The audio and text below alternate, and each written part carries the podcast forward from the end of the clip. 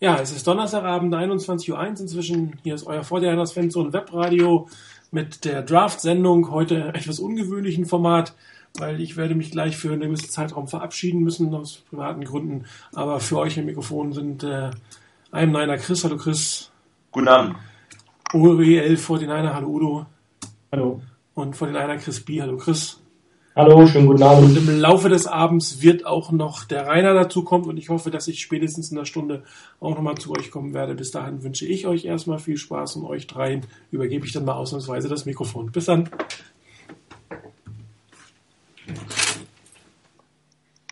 Ihr müsst doch was sagen, wenn ich weggehe. Genau.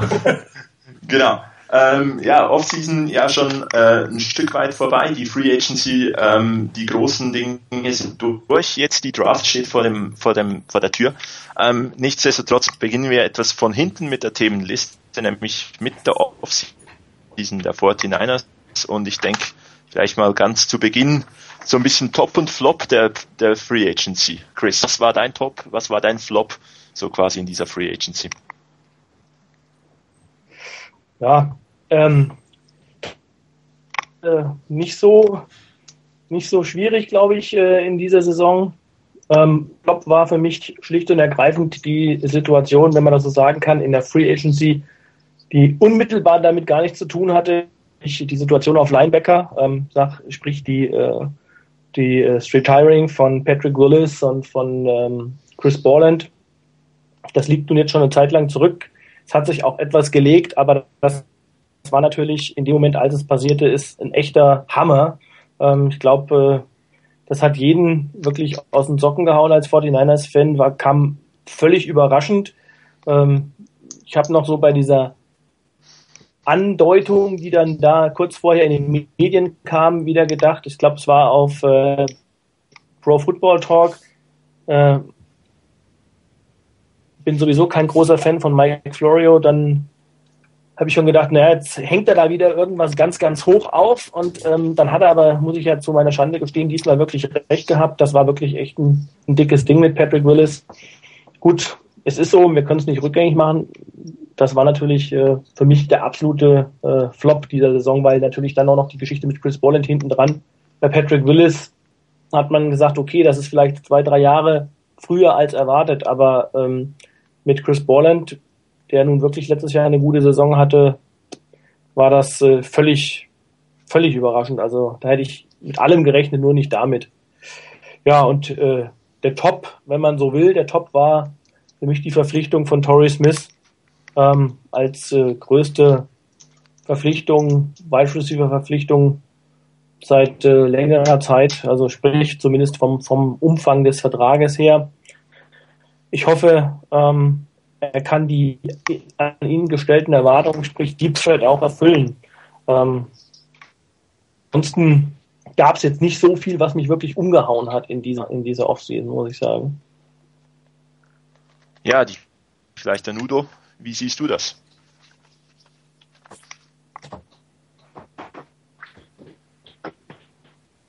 Ich kann noch kurz was sagen. Also klar, die beiden frühen Karriereende waren schon überraschend. Du bist gerade ganz schlecht zurück.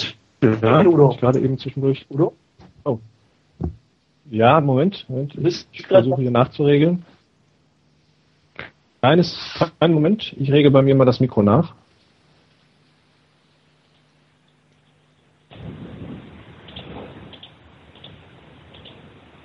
Ich versuche es einfach so nochmal. Ich hoffe, das ist jetzt lauter und besser zu verstehen. Bin ich noch zu hören?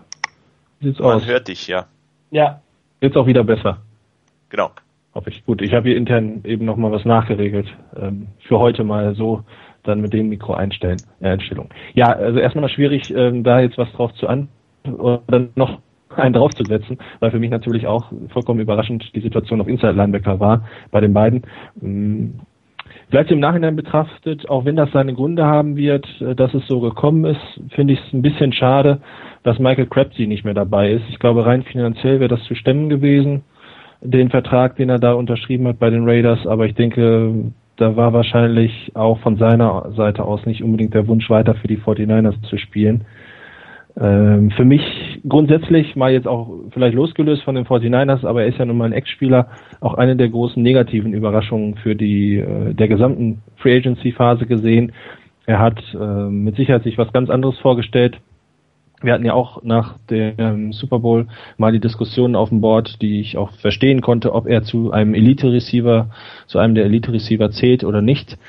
Ähm, durch Verletzungen und ähnliches, aber auch die Leistung in der letzten Saison davon im Moment, glaube ich, sehr weit entfernt. Und ähm, ja, das vielleicht mal als einen etwas anderen Flop. Und dann nehme ich Daniel Dockett, obwohl man da auch nicht so richtig weiß, was auf einen zukommt, als Top. Über Torrey Smith hast du schon gesprochen, über die Gefahren, die ich bei ihm auch sehe.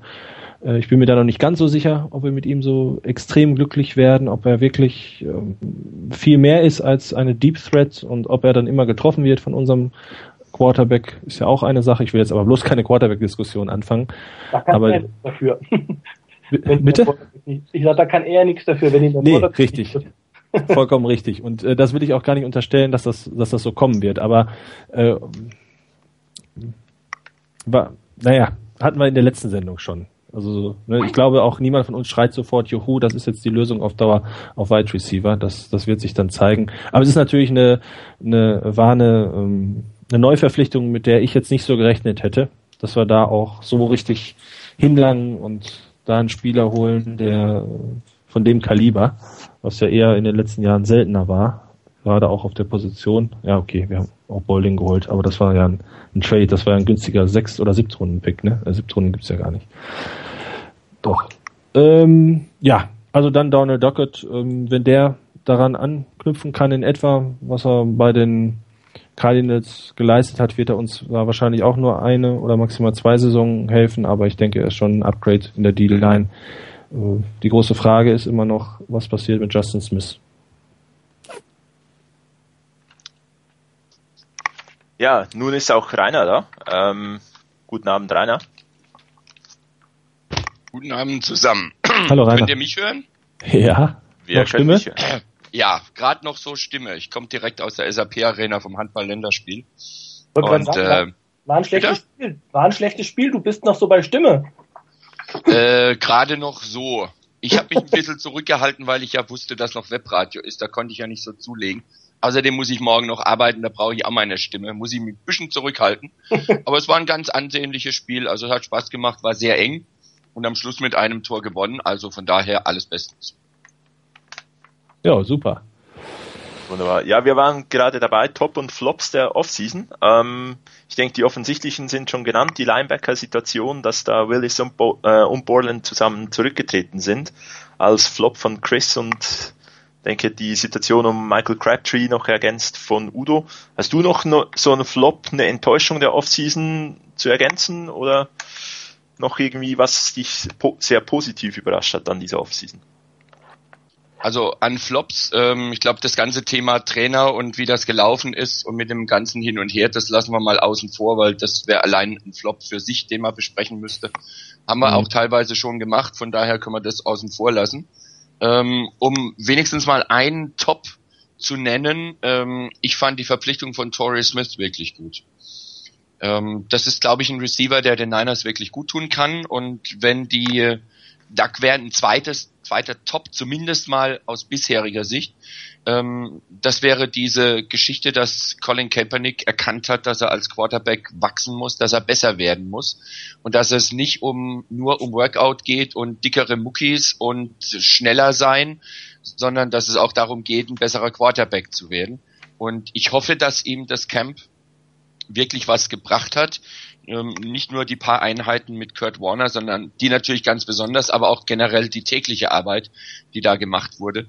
Wenn das einschlägt, dann kann das ein richtiger Top werden, in, ein richtiges Top werden in Verbindung mit ähm, dem Thema Torrey Smith, mit der Verpflichtung, könnte das so die Niners doch ein Stück voranbringen. Der Rest muss man abwarten ein Stück. Ich glaube auch, dass die ähm, Situation um, um Colin Kaepernick für die Verpflichtung von Torrey Smith extrem entscheidend ist. Weil wenn die 49ers, die eigentlich schon über verschiedene Jahre haben wir immer wieder mal diskutiert, dass sie eigentlich sehr viele Waffen in der Offense haben, die sie nutzen sollten, aber einfach nicht nutzen konnten. Und ob das jetzt irgendwie am, am Gameplan der Coaches lag, ob das äh, an, vor allem an Colin Kaepernick lag oder halt in, aus einer der vielen Mischungen aus diesen beiden Punkten, ähm, konnte man eigentlich die Offense so viel Potenzial, wie sie eigentlich hatte, noch nie richtig nutzen. Ich glaube, da ist schon auch ein sehr entscheidender Punkt für mich, ähm, wie sehr das Colin Kaepernick sich gesteigert hat ähm, und auch die jetzt verfügbaren Waffen dann auch effektiv nutzen kann.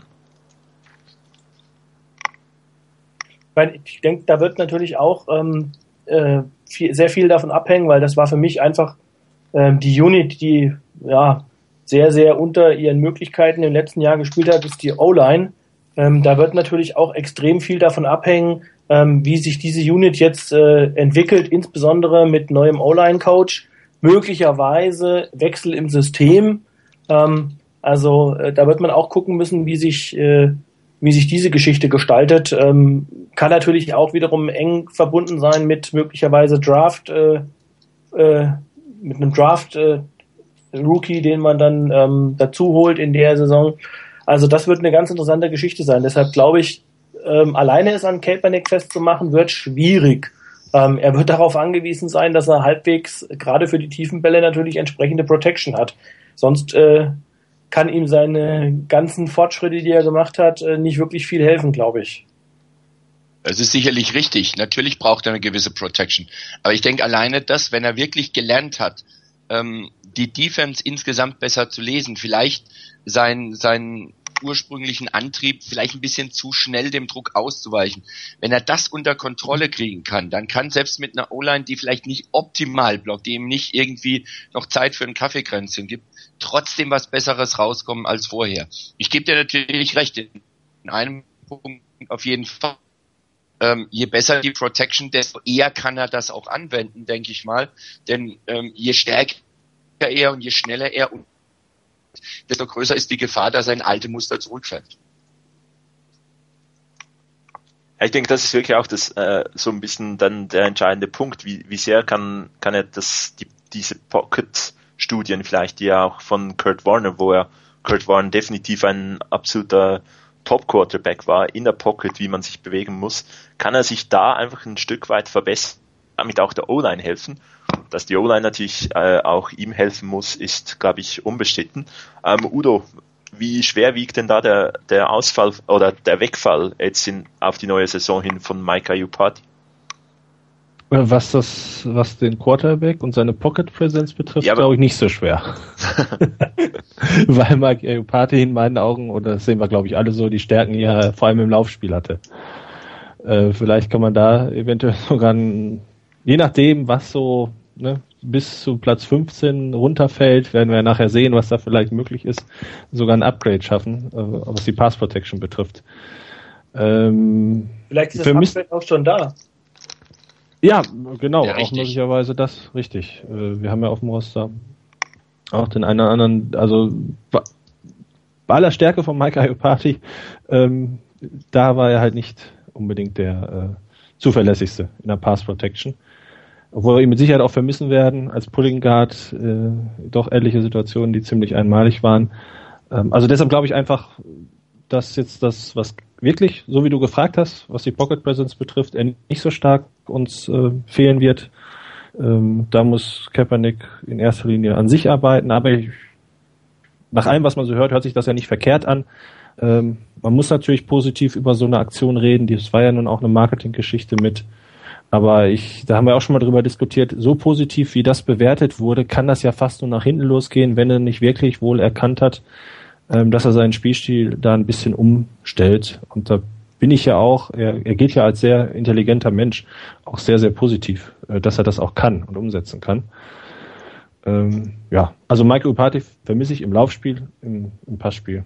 Denke ich, sind wir da in der, oder sollten wir in der Lage sein, da mindestens was Gleichwertiges aufs Feld zu bringen ist ja sicherlich auch ein Kandidat mit Brandon Thomas äh, letzte Saison äh, gepickt worden. Ähm, soll ja von den 49ers ein Second Round Grade gehabt haben. Ähm, hätte er sich nicht verletzt. Ähm, was, was erwartet ihr von dem? Also ist er wirklich so weit, das zu übernehmen oder ist es ein weiteres Mal All-ACL-Team, der dann vielleicht so durch eine Hintertür à la äh, Marcus Latimore aus, dem, aus der NFL geht? Also ich kann es gar nicht einschätzen. Das, da dürft das, ihr gerne eure Meinung zu loswerden, Chris. Also ich meine, die, die, die einzuschätzen, ähm, ob er seine, seine ähm, Verletzungen auskuriert hat, äh, das vermag ich auch nicht.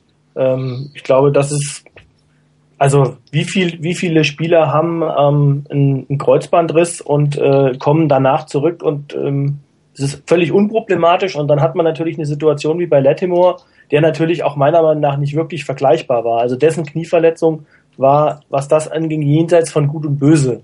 Also noch eine, ich glaube, noch eine Spur heftiger als äh, bei Navarro Bowman. Ähm, und äh, also ich glaube, das einzuschätzen ist sehr, sehr schwierig von außen, aber von der Leistung her, äh, Brandon Thomas ähm, traue ich durchaus zu, äh, sofort auf Left Guard zu starten. Ähm, also die Möglichkeiten, Fähigkeiten hat er. Er war, hat im College Left Tackle gespielt, war, glaube ich, einer der wenigen, der ähm, damals gegen Jadavian Clowney, der im College ja wirklich äh, ziemlich stark war, was er in der NFL jetzt im ersten Jahr noch nicht zeigen konnte, aber er hat ihn unter Kontrolle halten können. Also ähm, von daher, ich bin sehr gespannt einfach, was das äh, System angeht, ob man auf ein wirkliches Zone-Blocking umstellt, weil Förster, Chris Förster ja scheinbar so aus dem Bereich, aus dem Zone-Blocking kommt und ob man ähm, wirklich auf dieses System umstellt, weil dann könnte ich mir auch vorstellen, dass so eine, der ein oder andere Spieler, ähm, den man noch nicht auf dem Schirm hat, äh, vielleicht äh, gar nicht mal startet. Also ich guck mal so in Richtung Alex Boone, ähm, zumindest nicht als Guard vielleicht. Also bin da sehr, sehr gespannt, wie, wie da die O-Line zusammengewürfelt werden wird. Das frage ich mich auch, ob wir da umstellen und ob das da nicht ein Problem für unseren Center sein könnte. Also ich meine im letzten Jahr immer gelesen zu haben, weshalb ich ihn für die richtige Entscheidung gehalten habe. Da war ja immer auch die Frage Martin oder Richburg, glaube ich, ne? Wie der andere Center hieß mhm. oder heißt. Ähm, da nach meinen Recherchen hieß es eben, dass Richburg wohl einer für Zone Blocking wäre und Martin eher für das System, was die 49er spielen. Äh, wenn dem so ist, wer weiß, was dann auf der Position auch noch passiert.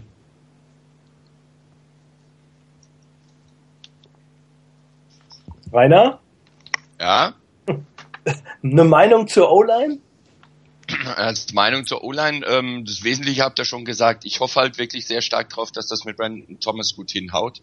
Wenn der wirklich genesen ist und zu seinem Leistungsvermögen wieder hinkommen kann, was er hatte und wie er eingestuft wurde vor der Draft und vor seiner Verletzung, dann glaube ich, dass die Niners auf Left Guard richtig gut aufgestellt sind. Er wird wahrscheinlich auch eine gewisse ähm, Lernkurve brauchen in der NFL, um sich dann eben nach einem Jahr, das er, das er ausgesetzt hat, auch ans Tempo zu gewöhnen.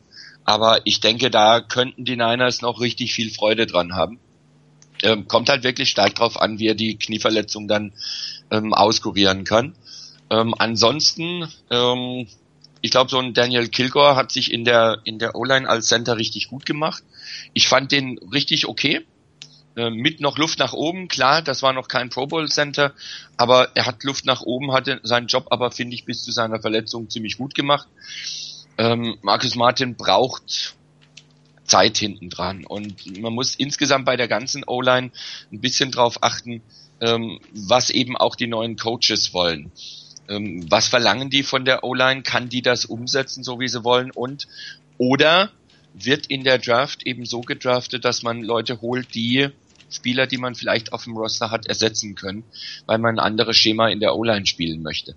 Das muss man, glaube ich, ein bisschen abwarten, wie die Draft auch läuft und, und was da dann so kommt, dass man dann mal sehen kann, wenn in der O-Line gepickt wird, was für ein Spieler gepickt wird. Ist das eher einer für Zone-Blocking oder einer, der ein bisschen anderes Stil dann spielen soll? Ich glaube, da muss man ein bisschen abwarten. Aber ansonsten, grundsätzlich halte ich unsere O-Line, wenn sie einigermaßen verletzungsfrei bleibt, also kleinere Verletzungen, wo mal ein halbes Spiel ausfällt, das kann ja immer mal passieren. Ähm, aber wenn, von, wenn wir von längeren Verletzungsproblemen, die über Wochen hin sich hinziehen oder ein Season-Ending, ähm, Season-Ending-Verletzung ist, dann denke ich, dass wir mit unserer O-Line so schlecht gar nicht dastehen. auch ohne Mike Upati, der im Run-Blocking sicherlich erstmal vermisst werden wird. Aber so ganz generell denke ich, so schlecht sind die Niners da nicht aufgestellt. Ja, vielleicht verliert man ja mit Mike Upati ein bisschen das Pulling ähm, System, was die 49ers in durchaus sehr kreativen Wegen äh, eingesetzt haben in den vergangenen Jahren unter äh, Jim Harbour und Greg Roman. Ähm, ein bisschen etwas kompensieren könnte man vielleicht mit der, der Verpflichtung von Reggie Bush als Running Back. Ähm, durchaus vielleicht mal den Screen Pass. Ähm, was erwartet ihr von, äh, ansonsten noch so von Reggie Bush? Und der Situation, sagen wir jetzt mal auf, de, auf der Running Back Position. Also ich glaube, ähm, Reggie Bush wird äh, mein Tipp, eigentlich eine, eine ganz gute Ergänzung zu den Spielern, oder stellt eine ganz gute Ergänzung zu den Spielern dar, die wir jetzt rein auf dem Papier haben. Sprich, Carlos Hyde und Kendall Hunter sind für mich eben die beiden anderen, die gesetzt sind. Ähm, wobei auch da wiederum die, das Fragezeichen hinter Kendall Hunter ist, ähm, wie hat er seine Verletzungen aus dem letzten Jahr verkraftet? Verarbeitet, wie ist die ausgeheilt und ähm, was, wie ist sein Leistungsvermögen und vor allen Dingen kann er gesund bleiben in der nächsten Saison. Ähm, weil ich glaube, daran wird auch vieles hängen. Ich bin sehr gespannt. Ähm, ich habe das vor der Free Agency gesagt, dass die, dass ich die Running Back Klasse in dem Jahr für unglaublich stark und tief halte und habe eigentlich gesagt, naja, normalerweise müsste man zwingend eigentlich in dieser Klasse einen Spieler draften, ähm, weil man eigentlich, äh, ja, weil die Klasse so tief ist und auch noch in, in, im mittleren und späten Runden noch äh, interessante Spieler da sein könnten. Ähm, die Frage wird halt nur sein, ähm, nehmen wir vier Running Backs mit auf die, auf, aufs Roster, wenn Reggie Bush, Kendall Hunter und Carlos Hyde gesund sind, alle und auch fit sind. Ähm, also das wird gar nicht so einfach sein. Es kann dann auch möglicherweise sein, dass es äh, einen von den etablierten trifft, äh, Sprich, Kendall Hunter, der hat nur noch ein Jahr Vertrag, ähm, wenn man jemanden in der Draft holt. Also das wird sehr interessant sein. Von Reggie Bush hoffe ich mir einfach, dass er eine gute Ergänzung ist. Ich glaube nicht, dass er featured äh, sein kann. Das äh, war er in seiner Saison, glaube ich, oder in, seine, in seiner ähm, eine, in einer Saison, glaube ich, in seiner NFL-Karriere. Ähm, aber in den übrigen Saisons war er ergänzend und hat äh, gerade so im Screen ähm, und ähm, ja auch als Receiver eingesetzt werden zu können, im, im, im äh, Open Field angespielt werden zu können. Das ist, glaube ich, das, was ich mir wünschen würde, dass man, wo, wo man ihn einsetzt bei den 49ers. Kann ich mich anschließen. Also ein Reggie Bush wird nicht der Featured Back werden. Ich glaube, das ist er nicht schlicht und ergreifend.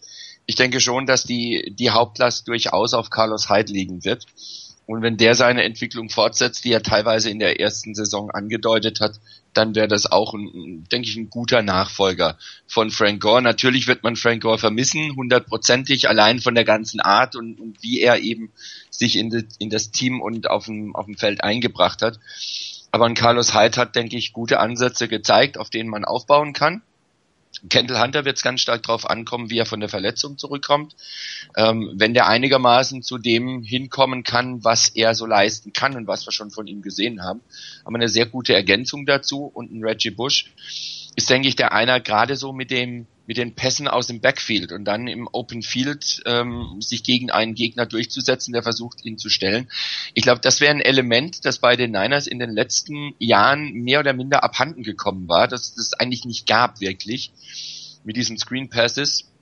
Und das wäre oder ist ein Spieler für mich, der dieses Element wiederbeleben kann. Im Zusammenspiel, da muss natürlich das jetzt auch wieder passen mit dem Quarterback, dass der den Pass vielleicht auf 10 Yards oder sowas nicht mit voller Wucht feuert, dass äh, Reggie Bush die Finger davon fliegen. Ähm, aber wenn das einigermaßen hinhaut, ist das ein Element, das die Gegner der Niners in den letzten Jahren nicht gewohnt waren. Und das kann man eventuell dann ganz gewinnbringend ähm, einstreuen. Ja, Udo, vielleicht von deiner Seite eine Einschätzung, jetzt Running Back Position, ähm, auch für die Draft, ein Todd Gurley Mitglied des All-ACL Clubs, ähm, könnte er trotzdem eine Option sein mit den vorhandenen Backs. Also irgendwie ist mir bei dem ein bisschen unwohl. Ich weiß nicht so richtig. Ähm,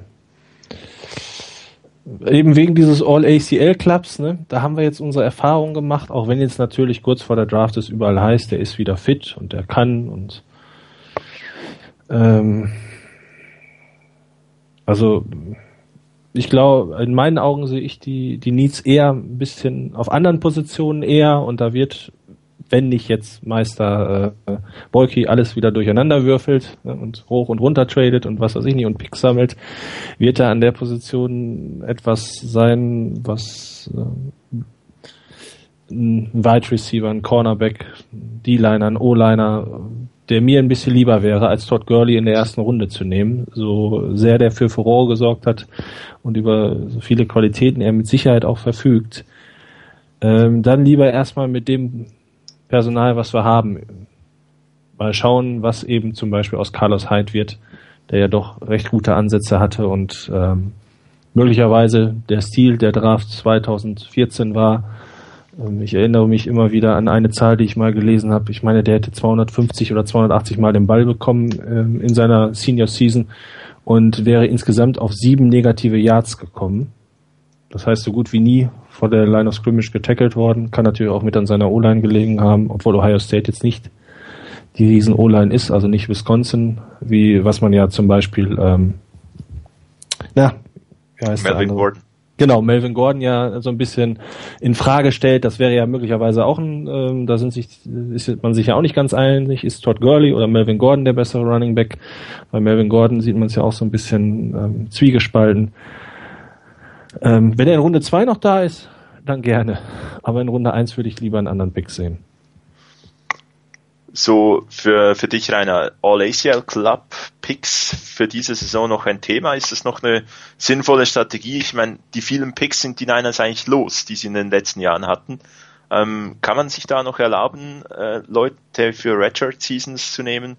Oder sind, es, sind wir an diesen Zeiten vorbei?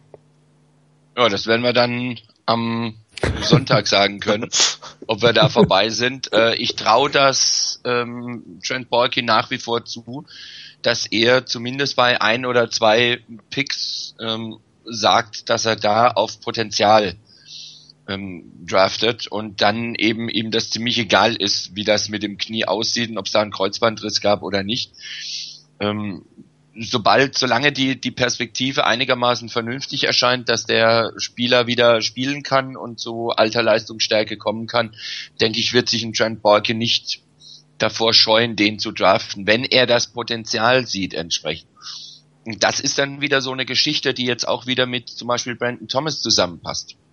Das hat ja Barker auch gesagt, ähm, dass das ein Pick war, von dem er ja wusste, dass der in der laufenden Saison, also in der letzten Saison gar nicht eingesetzt werden wird, aber dass der schon gedraftet wurde mit der Perspektive, ihn ihm die Zeit zu geben, um auszukurieren, wieder körperlich voll intakt zu sein, um dann anzugreifen, wenn eben Mike Party geht. Und da traue ich es einem Trent Borke durchaus zu, dass er nach dem Motto vielleicht den einen oder anderen Spieler durchaus draftet, wo er jetzt schon sieht, für die laufende Saison brauchen wir da eigentlich niemanden, weil wir Leute haben. Aber wir müssen damit rechnen, dass wir nächstes Jahr ein, den einen oder anderen vielleicht abgeben. Und wenn da sich einer anbietet, bei dem eben Bolke überzeugt ist, die Perspektive ist einfach da, das Potenzial ist vorhanden, dann wird er den draften.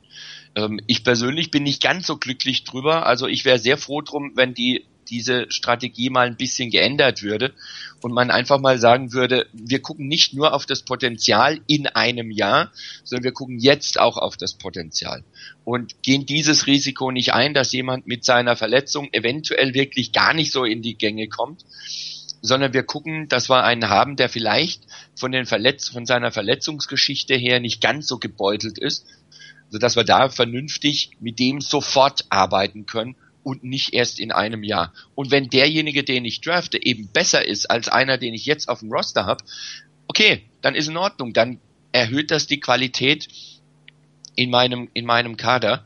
Wenn ich der Meinung bin natürlich, dass keiner da ist, der den entsprechenden Spieler auf seiner Position verdrängen kann, ähm, und ich den dann vielleicht auch gar nicht auf meinem 53er Kader hab und damit rechnen muss, dass der mir dann weggeschnappt wird, ähm, ja, dann brauche ich ihn nicht draften. Dann kann ich wirklich Richtung Potenzial gehen. Aber ich glaube, so eine abschließende äh, Beurteilung, ob wir die Zeiten hinter uns haben oder noch mittendrin sind, das können wir erst geben, wenn die Draft gelaufen ist. Ich glaube, das wird es nie geben. Also das werde ich, auch am Sonntag würde ich das nie sagen, weil äh, im nächsten Jahr wird es wieder anders sein. Ich glaube, das ist so eine Einzelfallentscheidung, ähm, diese, diese Konstellation. Da kommt es auch einfach schlicht drauf an, wie, ähm, wie stark habe ich den Spieler eingeschätzt, ähm, wie jetzt letztes Jahr beispielsweise bei Brandon Thomas. Und ich sage jetzt, okay, mit der Verletzung gehe ich eine Runde zurück. Bei einer anderen Verletzung oder bei einem anderen Spieler sage ich vielleicht, oh nee, ähm, da brauche ich, sage ich mal, so zwei Runden Differenz, um zu sagen, den drafte ich jetzt und äh, oder ich drafte ihn nicht.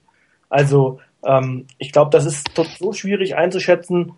Ich glaube aber, dass von seiner Strategie her Trent Balky immer immer auch auf die Zukunft gucken wird und ähm, mit Perspektive draften wird. Also da, das glaube ich macht er bestimmt.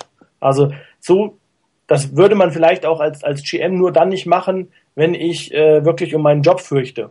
Also wenn ich sage, ich muss jetzt in diesem Jahr sofort Erfolg haben, sonst bin ich meinen Job los. Ähm, dann macht man sowas vielleicht und draftet etwas äh, kurzsichtiger. Aber ähm, ansonsten glaube ich schon, dass man als GM schon guckt, wie kann ich das Team nicht nur in der nächsten, sondern generell in den nächsten Jahren verstärken. Und das wird durchaus interessant, meiner Meinung nach, weil wenn man mal die Positionen durchgeht, äh, kann man schon streiten und kann wirklich überlegen, ähm, wo brauchen wir denn noch jemanden? Also, und wen muss denn derjenige, der kommt, dann möglicherweise ausstechen auf dem Roster? Ähm, das ist durchaus nicht uninteressant, wenn man das sich anguckt. Ja, wo sind denn für dich die größten Needs vor der Draft jetzt für die Niners? ich habe das, ich habe das äh, schon mal ähm, interessanterweise äh, haben wir haben wir schon mal kurz der Udo und ich auch darüber gesprochen. Ähm, ich glaube, in dieser Saison, also ist es mir nie, ist es mir noch nie so schwer gefallen, wirklich zu sagen, wie in den letzten Jahren hatte ich immer ein oder zwei Positionen, wo ich gesagt habe, genau die sind's. Und da ist der größte Need. Und wenn da ein Spieler ist, der nahe an, an dem Best Player Available, der ja auch gerne rangezogen wird, ist, dann wird der gedraftet. Aber in dieser Saison, glaube ich, lässt sich wirklich mit einer vernünftigen Argumentation fast jede Position auf dem Roster der Niners ähm, dafür, dafür begründen zu sagen, das ist ein großes Need und hier ist ein großer Need und da ist einer. Also, ähm, so dass man, also für mich wirklich eine ganz, ganz spezifische Geschichte gar nicht auszumachen ist. Ähm, noch nicht mal auf Inside Linebacker, wo ich vielleicht noch sagen würde, ähm, das ist eine große Lücke, äh, vielleicht die größte Lücke, aber ähm, ansonsten, ich meine, wenn man da durchgeht und fängt bei Wide Receiver an, da sagt man zwar, ja, wir haben zwei Spieler verloren mit Michael Crabtree und Stevie Johnson, aber auf der anderen Seite haben wir Anquan Bolden, Torrey Smith, Quinton Patton, Bruce Ellington, Jerome Simpson ähm, rein von der Leistungsfähigkeit, wenn die alle ihren, ich sag jetzt mal auch Jerome Simpson, wenn der zwischen seinen beiden Ohren wieder klar ist, ähm, dann haben wir da eigentlich fünf Spieler, die Erfahrung haben, wo man sagen muss, da muss ich schon einen Erstrunden Wide Receiver draften, meiner Meinung nach, um da überhaupt einen sofortigen Impact zu haben, weil Ansonsten zweite, dritte, vierte Runde, da kann es auch mal sein, dass man Entwicklungspotenzial braucht. Ähm, die gleiche Argumentation kann ich bei der O-Line anbringen, wenn ich mal gucke, wen wir oft in der O-Line haben ähm, und ich sage, ich will sofort jemanden haben, der Impact hat, ähm, dann in Erstrunde, aber vielleicht dritte, vierte Runde, das kann natürlich sein, muss aber nicht. Ähm, also da kann man fast jede Position durchgehen, weil die 49ers in in, in vielen Bereichen breit aufgestellt sind, ähm, aber durchaus man sagen kann, okay, mit einem Erstrunder kann ich da locker vielleicht noch einen draufsetzen und kann einen besseren Spieler holen. Aber ich weiß nicht, wie ihr das seht. Also ich sehe es zumindest von der Warte her ähnlich, dass ich glaube, wir können nicht viel falsch machen mit den ersten beiden Picks, weil ähm, ich auch fast überall im Moment äh, nicht diesen einen ganz extremen Need sehe, so nach dem Motto, wir müssen da unbedingt. Klar, Inside Linebacker, wenn wir vielleicht nachher nochmal drauf zu sprechen kommen auf das Thema Inside Linebacker. Ähm, aber es ähm, wird eben gutes Argument dafür geben, was wir nehmen und ich denke, die 49ers haben zuletzt ja doch die Tendenz gehabt und da hat Trent Borky, zumindest so hat es immer den Einstein erweckt, so hieß es im Nachhinein dann auch immer von den ganzen Analysten. Man weiß ja nie, ob es wirklich so in seinem Kopf vorgegangen ist, doch äh, bewiesen, dass er ziemlich häufig eher nach Best Player Available geht, als sich über irgendeinen Need da ähm, jetzt einen Pick zu machen, von dem er scheinbar nicht so überzeugt ist. Ähm, und ich denke auch, Impact kann in den ersten beiden Runden da sein. Danach sind es eher, wie du meinst, Projekte, Spieler, wo es ein, zwei Saisonen dauert, wo man vielleicht auch Glück hat, eben so jemanden wie Chris Ballins zu finden, der allerdings bei normalem Verlauf der Saison auch kaum zum Einsatz wahrscheinlich gekommen wäre, wenn sich da Wildes nicht verletzt hätte und Borman doch fit geworden wäre. Ähm, ich bin da auch ähm, wir werden es nachher noch merken, wenn ich meine, meine Picks erzählen darf. Bin da auch sehr, sehr hin und her gerissen, was man macht und würde auch denken, Bolki ähm, wird schon nicht nur an die nächste Saison denken, auch darüber hinaus, was ihr ja eben auch schon gesagt habt. Und aus dem Sinne das machen, was er für am besten hält. Und möglicherweise irgendwann später auch wieder einen nehmen, der ganz klar Jahr 2015 ausfällt, aber möglicherweise in 2016 dann von einer schweren Verletzung wieder erholt ist und dann der große Gewinn ist ich sehe da auch nichts, wo ich jetzt schreie und sage, es muss in der ersten Runde ein D-Liner sein, ein Wide Receiver, ein Cornerback, ein O-Liner. Das, was kommt, wird schon passen. Siehst du es ähnlich, Rainer, dass man eigentlich fast jede Position picken kann und den Niners ist geholfen? Oder siehst du vielleicht eine, auch zumindest eine Position, wo du sagst, ich sage jetzt mal neben Quarterback, ähm, nee, da müssen wir zumindest früh nicht zuschlagen? Ah, also ich würde jetzt ganz tendenziell nicht unbedingt beim beim Tight End unbedingt in der ersten Runde zuschlagen wollen oder vielleicht auch nicht in der zweiten. Ähm, da denke ich, haben, haben die Spieler, die da sind, durchaus die Chance verdient. Ich sehe da auch keinen, der jetzt, vielleicht Max Williams, aber das wäre mir eigentlich ein bisschen früher für den. Ähm, aber ansonsten, das ist so die einzige Position, die mir jetzt spontan einfällt, wo ich jetzt wirklich sagen würde, naja, da muss ich jetzt nicht in der ersten Runde haben. Ansonsten ist eigentlich jede Position in Ordnung, solange sie den Niners besser macht. Und ich glaube, wir können auf jeder Position einen Spieler draften in der ersten Runde und das ähm, macht die Mannschaft dann besser.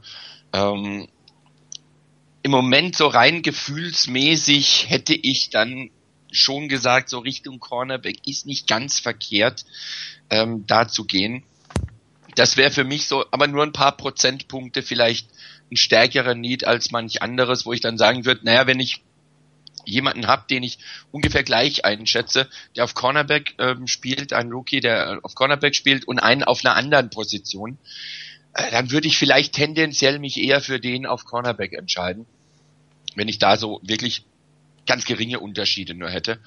Ähm, aber das ist so die einzige Position, ansonsten denke ich, können die Niners da fast nichts verkehrt machen. Gut, vielleicht auch mit Safety-Positionen sind eigentlich mit, mit Reed und Bethea gut besetzt. Äh, was ist, wenn einer sich verletzt? Was ist dahinter? Gibt es vielleicht eine Möglichkeit, da jemanden einfach besser zu machen? Was wird mit Jimmy Ward? Wechselt er auf Safety? Oder bleibt er Nickelback?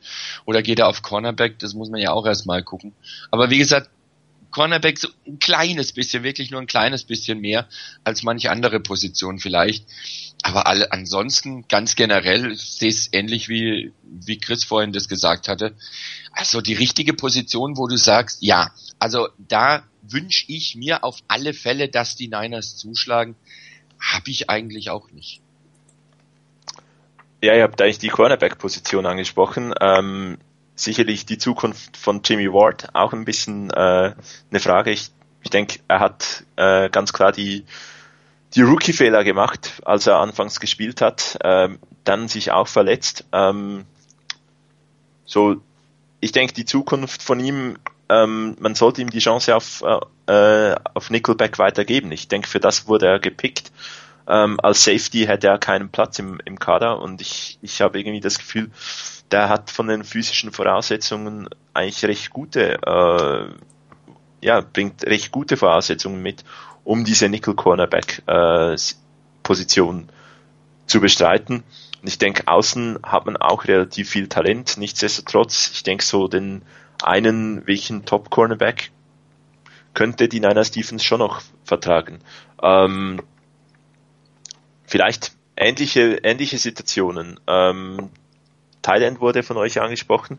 Vance McDonald, kommt von dem noch was oder ähm, müssen wir uns da mit, damit abfinden, dass da vielleicht doch auch wieder ein durchaus hoher Pick ähm, in der Offense ein Stück weit verschwendet wurde? Wie siehst du das, Udo? Es riecht sehr stark danach. Die Hoffnung stirbt zuletzt, ne? Heißt lass es so schön. Ab, lass den armen Jungen doch mal spielen. Der wurde ja, genau, dann habe ich das allerdings noch, auch der gedacht. Hat in, in, der ganzen Saison nur fünf Bälle bekommen. Also ähm, ja. der ist für mich la lange noch nicht durch. Also dem würde ich gerne echt noch eine Chance geben, weil der war ja wirklich äh, einfach von der, äh, der war nicht ähm, so genutzt, wie man vielleicht heute in der moderneren NFL äh, ein Tight End nutzt. Also zumindest hatte ich nicht den Eindruck. Also ähm, das wäre mir jetzt deutlich zu früh, den, den in die ewigen Jagdgründe zu schicken und zu sagen, äh, der ist durch. Also das glaube ich nicht. Ich glaube auch, da irgendwie fehlte, fehlte mir da der Plan der Coaches, den einzusetzen. Ich glaube irgendwie ähm, für, für Delaney Walker hatte man äh, zuvor einen wirklich guten Plan, wie der eingesetzt werden muss. Und Vance McDonald hat einfach nie einen Weg gefunden in die Offense der 49ers. Und ähm, ich persönlich wäre sehr dafür, dass man da auch irgendwo in den späteren Runden ähm, einen holt. Vielleicht, wenn einer etwas fällt, der ähm, durchaus Qualität hat, auch vielleicht als Blocker, dass dann halt die Position auch Konkurrenz hat äh, im Camp. Aber ähm, wäre mir sicherlich auch zu früh, um wirklich zu sagen, er ist ein Bast, ähm, sondern der muss einfach auch, auch mal auf dem Feld und einen Plan haben in der, oder einen, einen Platz haben in der Offense. Also ich würde gerne nochmal vielleicht nochmal ganz kurz auf die Cornerbacks zurückkommen, weil du ja eben da von den Cornerbacks gesprochen hast. Ähm, ich finde es auf Cornerback wirklich extrem schwierig, da jemanden unterzubringen. Weil, wenn man mal guckt, also wir gehen mal, da muss man ja mal erstmal davon ausgehen, Tremaine Proc ist eigentlich, wenn er gesund ist, als Starter gesetzt. Ähm, Charisse Wright hat man geholt, dem zahlt man drei Millionen, den wird man nicht entlassen. Der wird einen Rosterplatz sicher haben.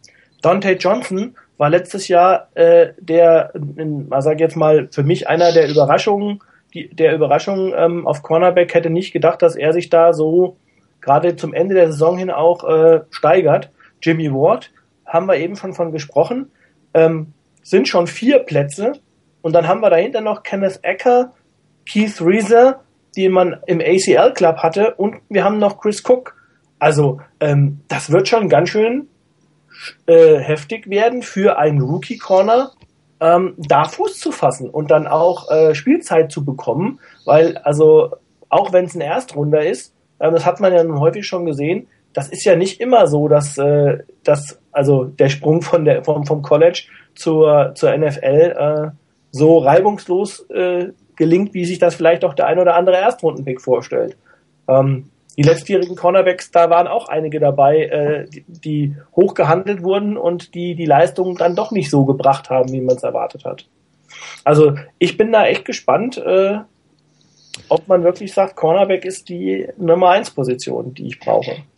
Du weißt aber auch, dass Borky sagt, man kann da nie genug von haben. Ja, aber. Habe ich mal in der Offseason von ihm gelesen, so nach der Meinung, Cornerbacks muss man sammeln. Aber ja, es stimmt schon. Acht Leute. Ja. ja. Also, ich meine, das muss man, finde ich, auch immer so ein bisschen im Hinterkopf haben, ähm, wenn, wenn man sagt, äh, ich gucke mir jetzt schon an, weil ich glaube, ich drafte keinen in der dritten Runde, ähm, den ich, für den ich eigentlich keinen Platz auf dem Roster habe, und zwar auf dem 53er Roster, weil ansonsten ist einfach die Gefahr viel zu groß. Auf die Practice Squad kriege ich dann einen guten Spieler nicht. Der ist weg. Mhm. Ja gut, aber ich glaube jetzt irgendwie ein, ein Cornerback in den ersten drei Runden kann meiner Meinung nach einen Chris Cook, einen äh, Kenneth Aker, Keith Reeser ähm, relativ problemlos verdrängen. Da bin ich mir nicht sicher. Also, sage ich jetzt mal, also die Chance, dass der, da, dass der sich da durchsetzt, speziell einen First-Round-Pick, ähm, würde ich jetzt als relativ hoch einschätzen.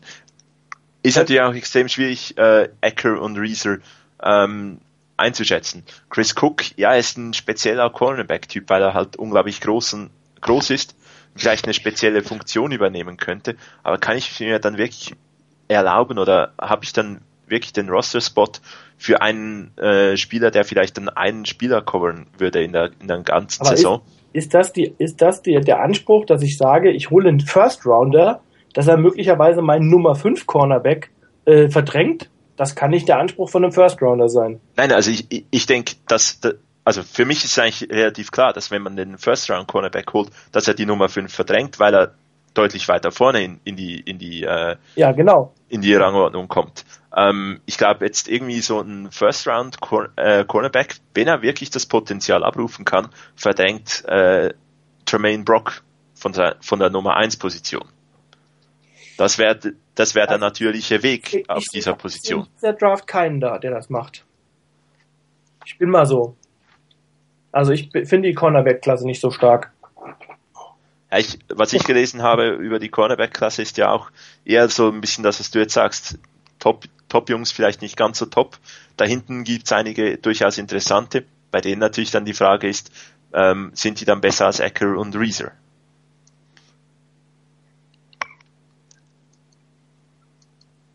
Jungs, wie seht ihr es? Ich halte mich noch zurück. ich habe es ja vorhin schon gesagt, ich bleibe aber dabei, dass ähm, wenn es dir gelingt, einen Cornerback zu holen, der dich wirklich stärker macht, wo du auch sagen kannst, das ist keiner, der irgendwie um den Nummer 5 oder Nummer 6 Spot ähm, konkurriert, sondern ich schätze den so gut ein, auch als Rookie, dass er mindestens so Richtung Cornerback Nummer 3 oder 4 kommen kann, mindestens dann wäre das, denke ich, durchaus eine Überlegung wert, um einfach das Team insgesamt auf der Position stärker zu machen. Auch wenn du einen dritten stärker machst, ist insgesamt das Ganze besser. Ähm, es ist natürlich völlig richtig, da hast natürlich recht, wenn du sieben oder acht Cornerbacks schon auf dem Roster hast und von etlichen davon eigentlich überzeugt bist, dann wird es natürlich schwierig, da einen Platz zu finden für einen Rookie. Vor allen Dingen einen Erstrunden-Pick wirst du nicht auf die Practice Squad setzen wollen.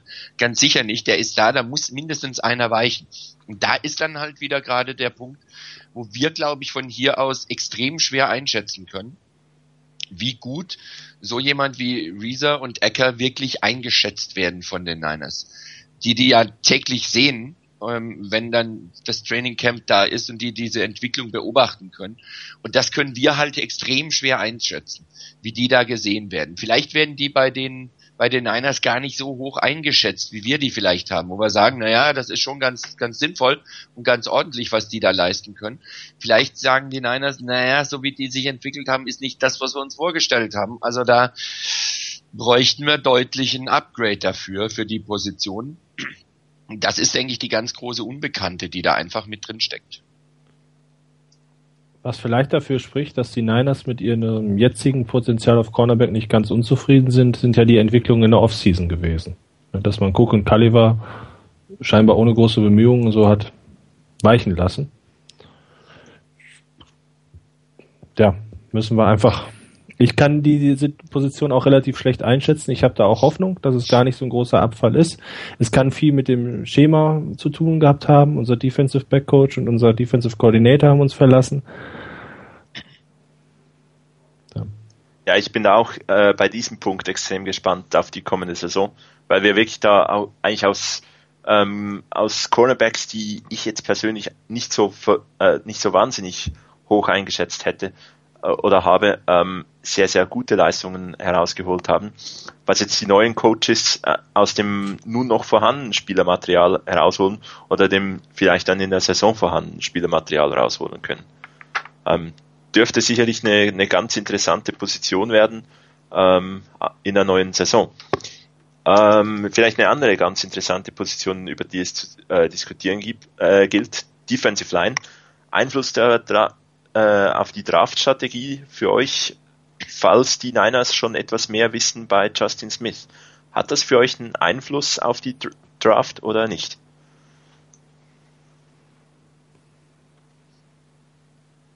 Also ob er bleibt oder ob er vielleicht doch zurücktritt. Ich will mich immer nicht, nicht immer vordrängeln, jetzt darf mal jemand anders zuerst. Also gut, dann, dann erlöse ich dich. Äh, darfst dann nach mir dann. Ähm, da kommt wieder ein bisschen das ins Spiel, was Chris vorhin gesagt hat, mit diesem, mit dieser Perspektive, die da, mit der gedraftet wird. Ähm, und wenn eben ein Trent Borke sagt, ähm, selbst wenn wir jetzt etwa wissen und die Tendenz kennen bei Justin Smith und wissen, dass er diese Saison noch da ist, ähm, wenn sich einer anbietet, wo du sagen kannst, wenn Justin Smith weg ist, dann ist das der Mann, der da übernehmen kann. Und derjenige, den wir draften, kann vom Start weg ab Tag eins ähm, wirklich auch einen anderen, den wir haben, verdrängen auf dem Roster. Dann würde mich das absolut nicht überraschen, wenn Boyke da zuschlagen würde. Weil er dann einfach sagt, da mache ich mein Team diese Saison schon stärker. Der Spieler kann mit Justin Smith an seiner Seite noch dazulernen. Und wenn Justin Smith nächstes Jahr dann aufhört, dann hat er schon mal ein Jahr gespielt, hat Justin Smith und seine Art auf dem Feld und neben dem Feld kennengelernt und kann davon profitieren und macht uns dann noch stärker. Also allein aufgrund der Tatsache, dass jetzt eventuell die Niners schon mehr wissen und wissen, ob jetzt Justin Smith ähm, noch bleibt für eine Saison oder ob er doch aufhört jetzt, ähm, glaube ich nicht, dass es ein entscheidender Faktor ist. Das kann eventuell ähm, wieder so tendenziell ein bisschen entscheidend sein, nach dem Motto, ähm, ich habe einen, einen Spieler auf einer anderen Position und einen D-Liner, ähm, wen nehme ich, wer bringt mich weiter? Und wenn ich dann ungefähr sage, naja, beide bringen mich jetzt eventuell sofort wirklich ein Stück weiter, dann vielleicht zu sagen, okay, auf einer anderen Position wäre mir der vielleicht jetzt lieber, wäre mir wichtiger, dass ich weiterkomme, weil Justin Smith noch da ist. Ähm, dann nehme ich eher vielleicht den von einer anderen Position oder zu sagen, nee, ich weiß, dass Justin Smith weggehen wird, also nehme ich lieber den Spieler. Das mag eine Rolle spielen. Aber einen entscheidenden Einfluss in der Hinsicht, dass ich von vornherein zum Beispiel sage, wenn ich weiß, dass Justin Smith zurücktreten wird und eben keine weitere Saison mehr spielt, dass ich dann klares Augenmerk auf die D-Line lege. Ähm, ich glaube nicht, dass das so ganz dem entspricht, wie Trent Borke gestrickt ist. Also gerade das Thema Potenzial, Chris hat es vorhin ja gesagt, äh, das ist nicht wegzudiskutieren. Und wenn Trent Borke meint, da ist ein Spieler dabei, der uns in der D-Line besser macht, wird er den nehmen. Und wenn er der Meinung ist, dass die, die da sind, das ganz gut hinbekommen, auch ohne Justin Smith, und er sieht einen anderen, wo er denkt, da bringt er die Mannschaft insgesamt weiter, dann wird er den draften. Bin ich auch komplett deiner Meinung. Also ich denke, die D-Line wird Trent Borky auf sich zukommen lassen. Äh, Wenn es da wirklich jetzt in der ersten Runde den einen gibt, den er unbedingt sieht, wo ja zumindest auf dem Board die Meinungen ein bisschen geteilt sind, ob der an 15 etwas wert ist, vielleicht wartet er da auch ein bisschen, geht sogar nach hinten, um dann, um nur mal so ein paar Namen zu nennen, Eric Armstead oder eben Malcolm Brown, Carl Davis noch zur Auswahl zu haben, Eddie Goldman, Vielleicht, dann wird er das aber auch vorher vorgehabt haben, unabhängig davon, ob Justin Smith ähm, bleibt oder nicht. Ich denke, da, ja, eben das Perspektivische, das trifft es ganz gut, was ich ihm da auch unterstellen möchte. Also ich bin mir ziemlich sicher, dass die 49ers wissen, jetzt schon wissen, ob Justin Smith bleibt oder nicht. Ich glaube auch, dass sie das ganz bewusst nicht, also wenn ich es wüsste, würde ich es auch ganz bewusst nicht sagen vor der Draft, weil ich damit natürlich äh, schon so ein bisschen ähm, verschleiern kann, in welche Richtung könnte es denn gehen oder ähm, wenn klar ist, dass Justin Smith geht, dann äh, denke ich, hat die D-Line eine andere Priorität in der Need-Liste, als wenn Justin Smith da ist. Auch da wieder ist es für mich ein reines Numbers-Game. Ähm, Gucke ich mir an, wer auf dem Roster ist. Justin Smith, Glenn Dorsey, Daniel Dockett, Tank Carradine, Ian Williams, Qu Quinton Dial, Tony Jarrett Eddy.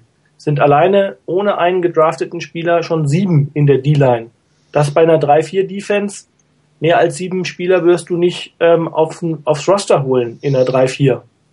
Ähm, von daher, wo soll dann der gedraftete Spieler hin? Der muss dann entweder einen ausstechen, genau wie bei Cornerback, auf Cornerback auch. Und dann ist wiederum die Frage, wenn ich einen Erstrunder hole und der es gerade mal schafft, meine Nummer 7 auszustechen, dann weiß ich nicht. Also dann habe ich schon irgendwo Bauchschmerzen bei der Geschichte.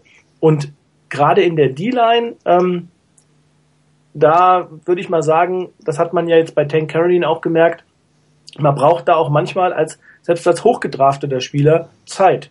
Also ähm, ich glaube, das wird einen Einfluss haben, ob Justin Smith aufhört oder nicht.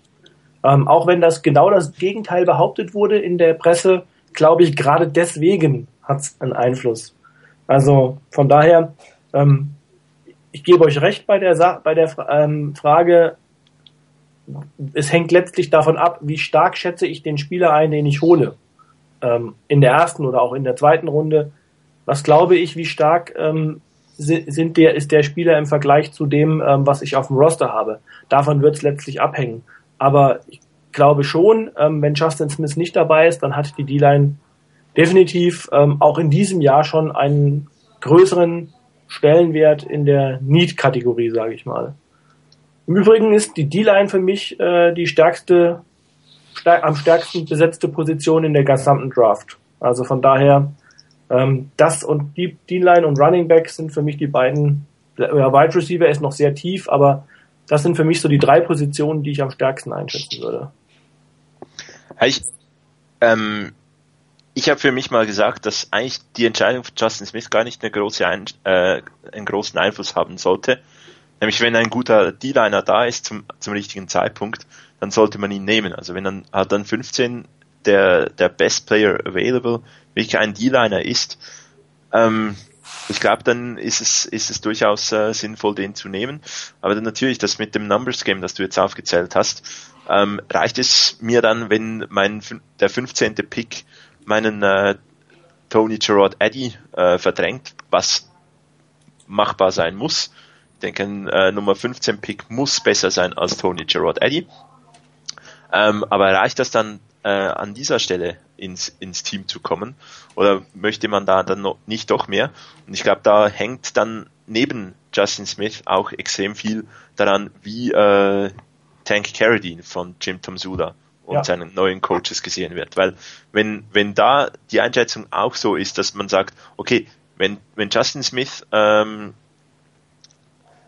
ähm, aufhören sollte in, äh, und dann aber Tank Carradine und Darnell Duckett das relativ äh, verlustfrei übernehmen können, dann ist es, ist das Ganze nicht so tragisch. Wenn man aber dann noch sagt, die, der eigentlich designierte Nachfolger mit Tank Carradine, bei dem bin ich mir nicht so sicher, dann wird die Need natürlich da, äh, umso größer. Da würde ich dir voll und ganz zustimmen, das stimmt, ja. Ja, vielleicht ähm, ganz kurz eine Frage, weil die ist mir heute irgendwann äh, mal ins äh, durch den Kopf gegeistert. Ähm, wenn ihr Jim, äh, Jim Tom Sula seid und am Samstag für die Pressekonferenz äh, mit den ersten beiden Picks mit äh, Cornerback Marcus Peters und Wide Receiver Dorial Green Beckham posieren dürft. Was ist eure Reaktion darauf? Winning with Spaß. Nicht with class. No risk, no fun. Ja, vielleicht für die, die sich nicht ganz so äh, damit auseinandergesetzt haben, ähm, sowohl Marcus Peters, ähm, der hat offenbar sich an der Seitenlinie mal mit den Coaches angelegt ähm, und die heftig kritisiert, ist dann schlussendlich auch in Washington aus dem Team geflogen. Green, Dorial Green Beckham ebenfalls in Missouri vom, aus dem Team geflogen. Ich glaube, ähm, ich wäre auch so ein bisschen, ich würde, ich hätte das Gefühl, äh, Trent Balky will mich testen. Es wäre so ein ziemlicher Test. Das Leben von Tom Sula würde da sicherlich nicht einfach gemacht werden damit. Obwohl ich noch glaube, wenn der sich mit äh, Tom Sula an der Seitenlinie anlegt, dann wird's äh, spannend. Also für beide lustig. Ich denke, da Jim Tom Sula ähm, auch seine Argumente ihm derweil äh, macht auf mich den Eindruck, dass er sich das wahrscheinlich nicht gefallen lassen würde. Aber ähm, es sind auf jeden Fall zwei, die charakterlich sehr herausfordernd sind für einen neuen Headcoach. Oder so erscheinen. Man kann sich ja auch ändern, ne? Zwischen College und Profikarriere. Ähm, Rainer, Dorial Green Beckham für dich ähm, irgendwann eine Option für die Niners oder würdest du sagen, ja, Missouri Charakterfrage hatten wir ja schon mal nicht so Glück? Ähm, ja, das ist ähm, das ist ja immer so dieses Thema. Ähm, je weiter ein Spieler dann irgendwann mal fällt, desto weniger kannst du irgendwann mal sagen, äh, ich ignoriere das Talent, das er hat. Und das wird ja gerade bei Dorian Green Beckham von vielen dann gesagt, das Limit, das der hat nach oben hin, ist eigentlich nicht da. Also ich habe schon manches gelesen nach dem Motto, der hat eigentlich kein Limit nach oben. Ähm, und dann ist immer die Frage, ab einem gewissen Zeitpunkt, ähm, wo ist der Zeitpunkt für ein Team erreicht, dass es sagt, ich kann diese Chance, die mir der bietet, was er, was er leisten kann, zu was er fähig ist, wenn er sich weiterentwickelt und wenn er sich unter Kontrolle hält, wenn er das Ganze, was so ähm, nebengeräuschmäßig unterwegs war, wenn er, wenn wir das schaffen, das zu kontrollieren, das ist so viel. Das kann ich jetzt nicht mehr ignorieren, ruhigen Gewissens. Dann gehe ich dieses Risiko ein. Also ich hätte ein Riesen, ich hätte wahrscheinlich ein ziemliches Problem damit, wenn die Niners an 15 ihn nehmen würden oder gar hochtraden würden, um ihn zu nehmen. Da hätte ich ein echtes Problem damit. Äh, das wäre mir definitiv zu früh. Da wäre mir das Risiko zu groß. Wenn die Niners ihn eventuell gegen Ende der ersten Runde noch bekommen könnten, dann wird's mich nicht wirklich überraschen, wenn die Niners zuschlagen. Wie gesagt, wenn sie eben sehen, nach dem Motto, das ist der, der uns so stark macht, letztendlich auf der Wide Receiver Position, auch gerade in Anbetracht dessen, dass ein Anquan Bolden nicht ewig spielen wird. Das ist ein Element in unserem Angriff, das wir anderweitig so in der Form nicht kriegen können. Dann könnte oder wird mich das nicht überraschen, wenn die Niners dann zuschlagen. So richtig begeistert wäre ich wahrscheinlich nicht. Ähm, er müsste mich überzeugen davon. Ähm, Chris hat es vorhin gesagt gehabt, von wegen, ähm, weiß ich nicht mehr, bei welchem Spieler das, äh, du das gesagt hast, so zwischen den Ohren muss es passen. Und ähm, wenn, genau, Jerome Simpson, genau, äh, sind wir schon wieder beim Wide Receiver. Also ähm, wenn es da zwischen den Ohren dann mal Klick gemacht hat und ähm, er da weiß, was er zu tun hat und sich dran hält, dann könnte das natürlich ein Riesengriff sein, den die Niners da tätigen. Aber wie gesagt, mir wäre es an 15 das Risiko zu groß. Also ich, ich würde gelinde gesagt im Breitstrahl brechen. Muss ich wirklich sagen. Also ähm, ich würde ihn nicht vor Runde 3 draften. Das wäre aus da Gefühl, er, oder? Ich glaube, da ist er weg. Ja, das wäre mir dann auch egal, aber ähm, ja. würde ich nicht tun. Also ähm, das ich also in den in den letzten Jahren ähm, ich habe das auch klar, habe ich auch gesagt bei Tyron Matthew ähm, da habe ich daneben gelegen, aber auch ich würde, ähm, stehe ich auch dazu, weil ich habe da auch gesagt, den würde ich nicht draften. Ähm, der hat sich ähm, unter Kontrolle, aber ich bin einfach der Meinung, die 49ers können sich nicht leisten, diese Picks daneben zu hauen. Und da wäre mir das Risiko hier einfach zu groß. Und ich bin mir ziemlich sicher, dass es Teams gibt, die ihn absolut überhaupt nicht auf dem Board haben. Weil hier, hier habe ich nicht nur das Risiko, dass ich jemanden bekomme, der ähm, ja, der lange nicht, äh, äh, also der, der ein, ein Riesenproblem hat zwischen den Ohren, sondern ich habe dazu noch einen Spieler, der letzte Saison nicht gespielt hat und davor eine einzige Saison gespielt hat, in der er was gerissen hat. Also ähm, da kann Ah, ah jetzt eben war Nicecast abgestürzt. Ich hoffe, jetzt hört man uns wieder. Ich bin jetzt auch oh. da und gleich hat's die Technik äh, weggehauen. Ja, du bist schuld, ne? Genau. Aber jetzt sollte, sollten wir eigentlich wieder zu hören sein. Also ich sehe zumindest, dass ein paar Leute uns zuhören, allerdings deutlich weniger als vorhin noch, aber es wird so ganz langsam mehr. Alles klar. Okay, wunderbar. Super. Ähm, dann zu deiner Begrüßung kannst du vielleicht gerade mal noch etwas sagen. Ja. Ähm, ein Spieler für die Niners. Ähm, wen würdest du am liebsten jetzt äh, haben in dieser Draft? Und jetzt sag bitte nicht Dorial Green Beckham. Über den habt ihr gerade geredet, oder? ja, den habe ich gerade so verrissen. ähm, also ich gehe davon aus, dass ich jetzt unabhängig einen Wunschpick nennen darf, der unabhängig davon ist, was vor uns gedraftet wird, oder? Korrekt. Ein Wunsch. Genau. Oder einen realistischen Wunsch. Ja, ich sag mal, sag mal den, den äh, der unrealistisch auch sein kann. Also ich würde gerne einen der beiden Top Receiver, sprich Amari Cooper oder Kevin White haben wollen. Ähm, ich okay, glaube, das war der, bitte? Das war der unrealistische. Bitte?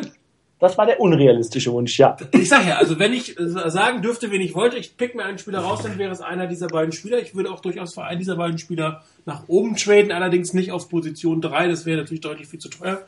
Aber wenn, wenn zum Beispiel ein Kevin White so in die Richtung 8 bis 10 fallen würde, wäre es für mich definitiv ein Punkt, über einen Uptrade nachzudenken.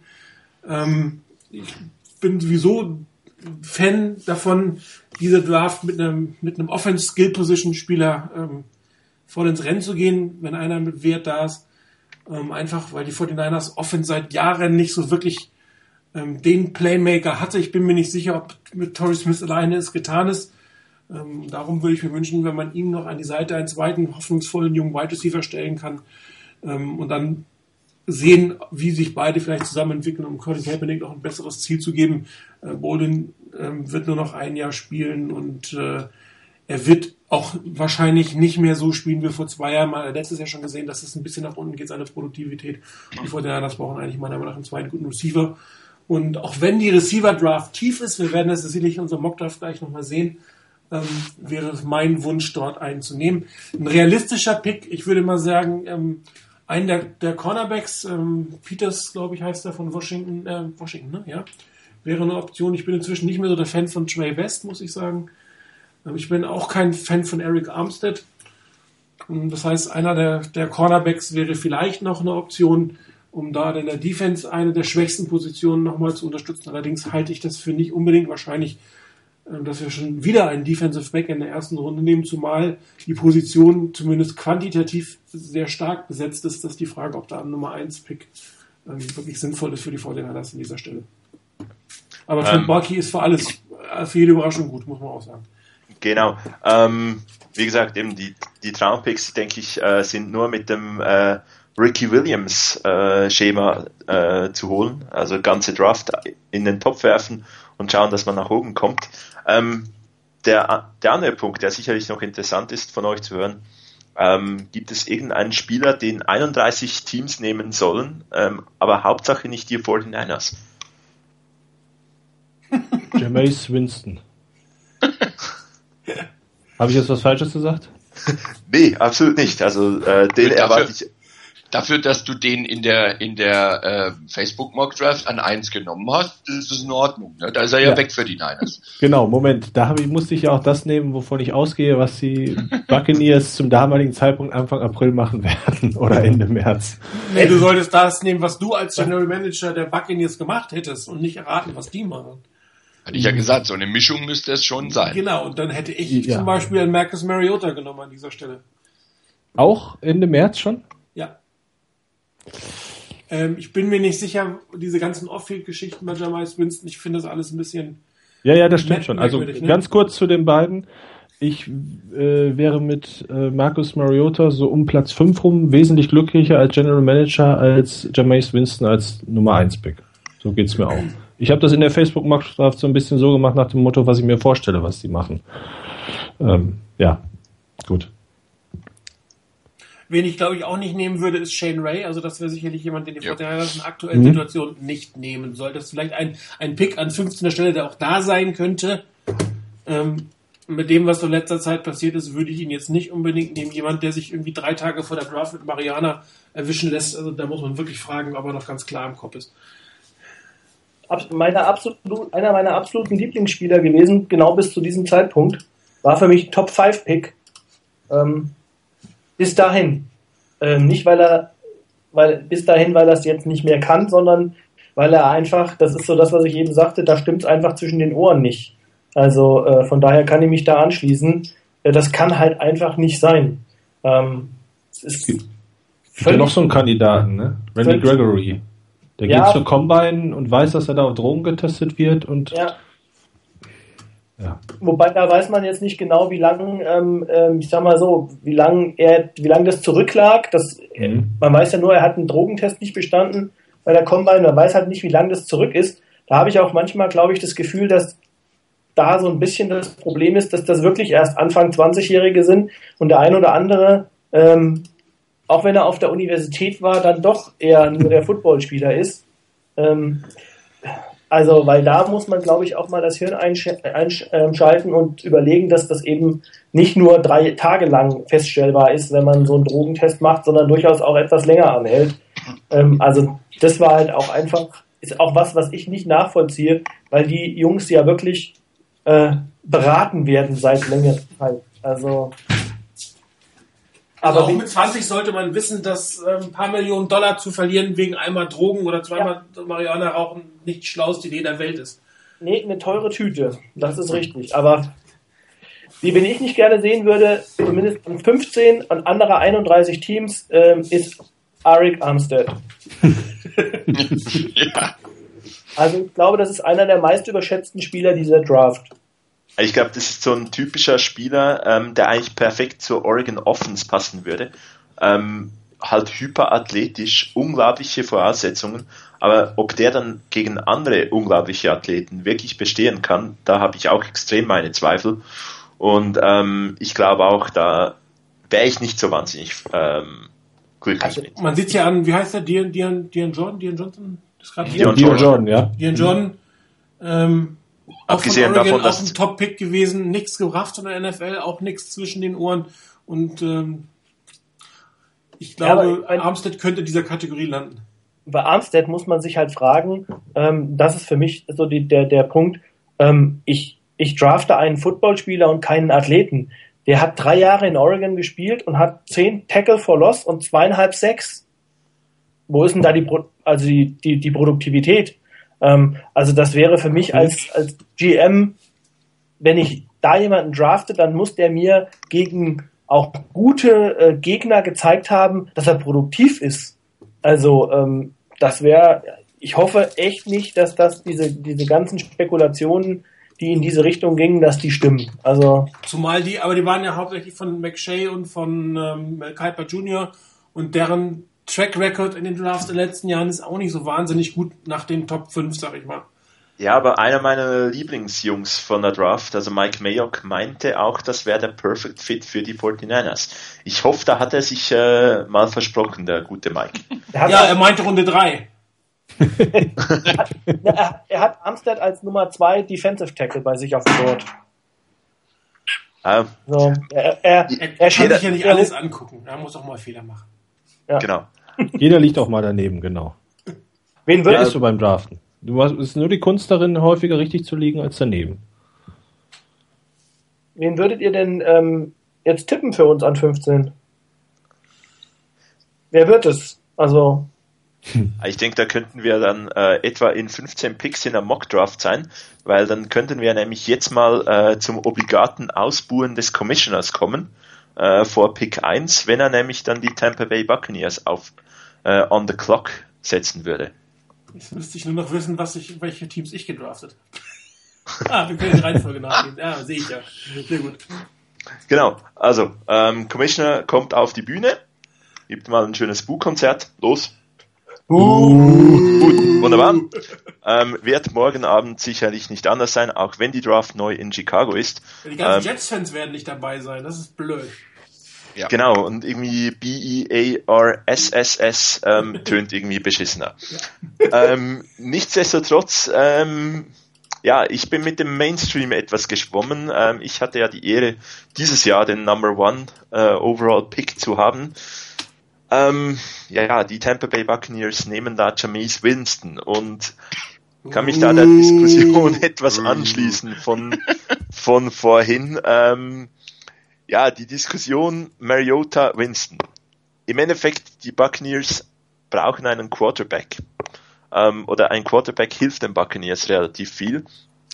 Ähm, ich glaube, footballerisch gibt es bei Jameis Winston wenig auszusetzen. Soll sehr intelligent sein, ähm, soll das sehr gut auf die Reihe kriegen, wenn er auf dem Feld ist. Nur leider kann man ihn nicht äh, 24 Stunden am Tag und das das ganze Jahr irgendwie auf dem Feld halten. Er geht auch mal noch runter.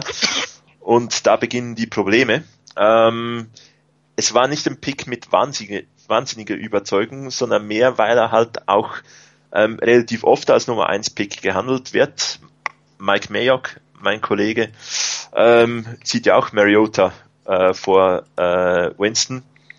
Ähm, ja, es war am Ende so ein bisschen ein Bauchgefühl, dass halt vielleicht doch Winston äh, von mehr Leuten oder so ein bisschen die Einschätzung dann auch, die mich da zugeleitet hat. Dass Winston von mehr, mehr Leuten als Nummer 1 Pick gesehen wird.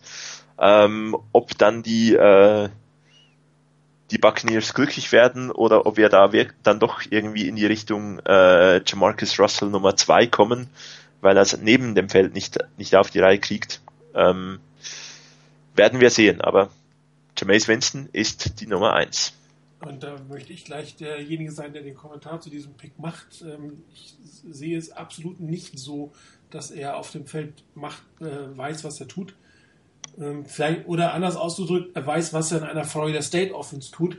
Das wusste aber auch ein äh, Christian Ponder und das wusste ein EJ Manuel ähm, und die alle ähm, nicht wirklich das in der NFL gerissen haben, was ihre Draftposition versprochen hat. Und ich habe mehrere Florida State Spiele gesehen und ich fand seine Technik nicht wirklich gut. Ähm, und er hat auch durchaus in, in kritischen Situationen äh, öfter mal eine schlechte Entscheidung gefällt. Seine ähm, Erfolge sind ähm, unbenommen, äh, seine Meisterschaften, klar, aber irgendwie hat Florida State es geschafft, in letzter Zeit ein System aufs Feld zu bringen, was es für die Quarterbacks einfach macht. Und in der NFL wird er meiner Meinung nach eher wie ein Jamarcus Russell aussehen, als wie ein Oliver, äh, Oliver Luck, sag ich schon, ein Andrew Luck. Also ich, ich ähm, sag, wenn er sich stark verbessert, ähm, äh, in, insbesondere in dem Bereich der, der Accuracy, äh, dann wird er zu einer Interception Machine. Weil das, was er, womit er da im College teilweise durchgekommen ist, das wird in der NFL nicht funktionieren.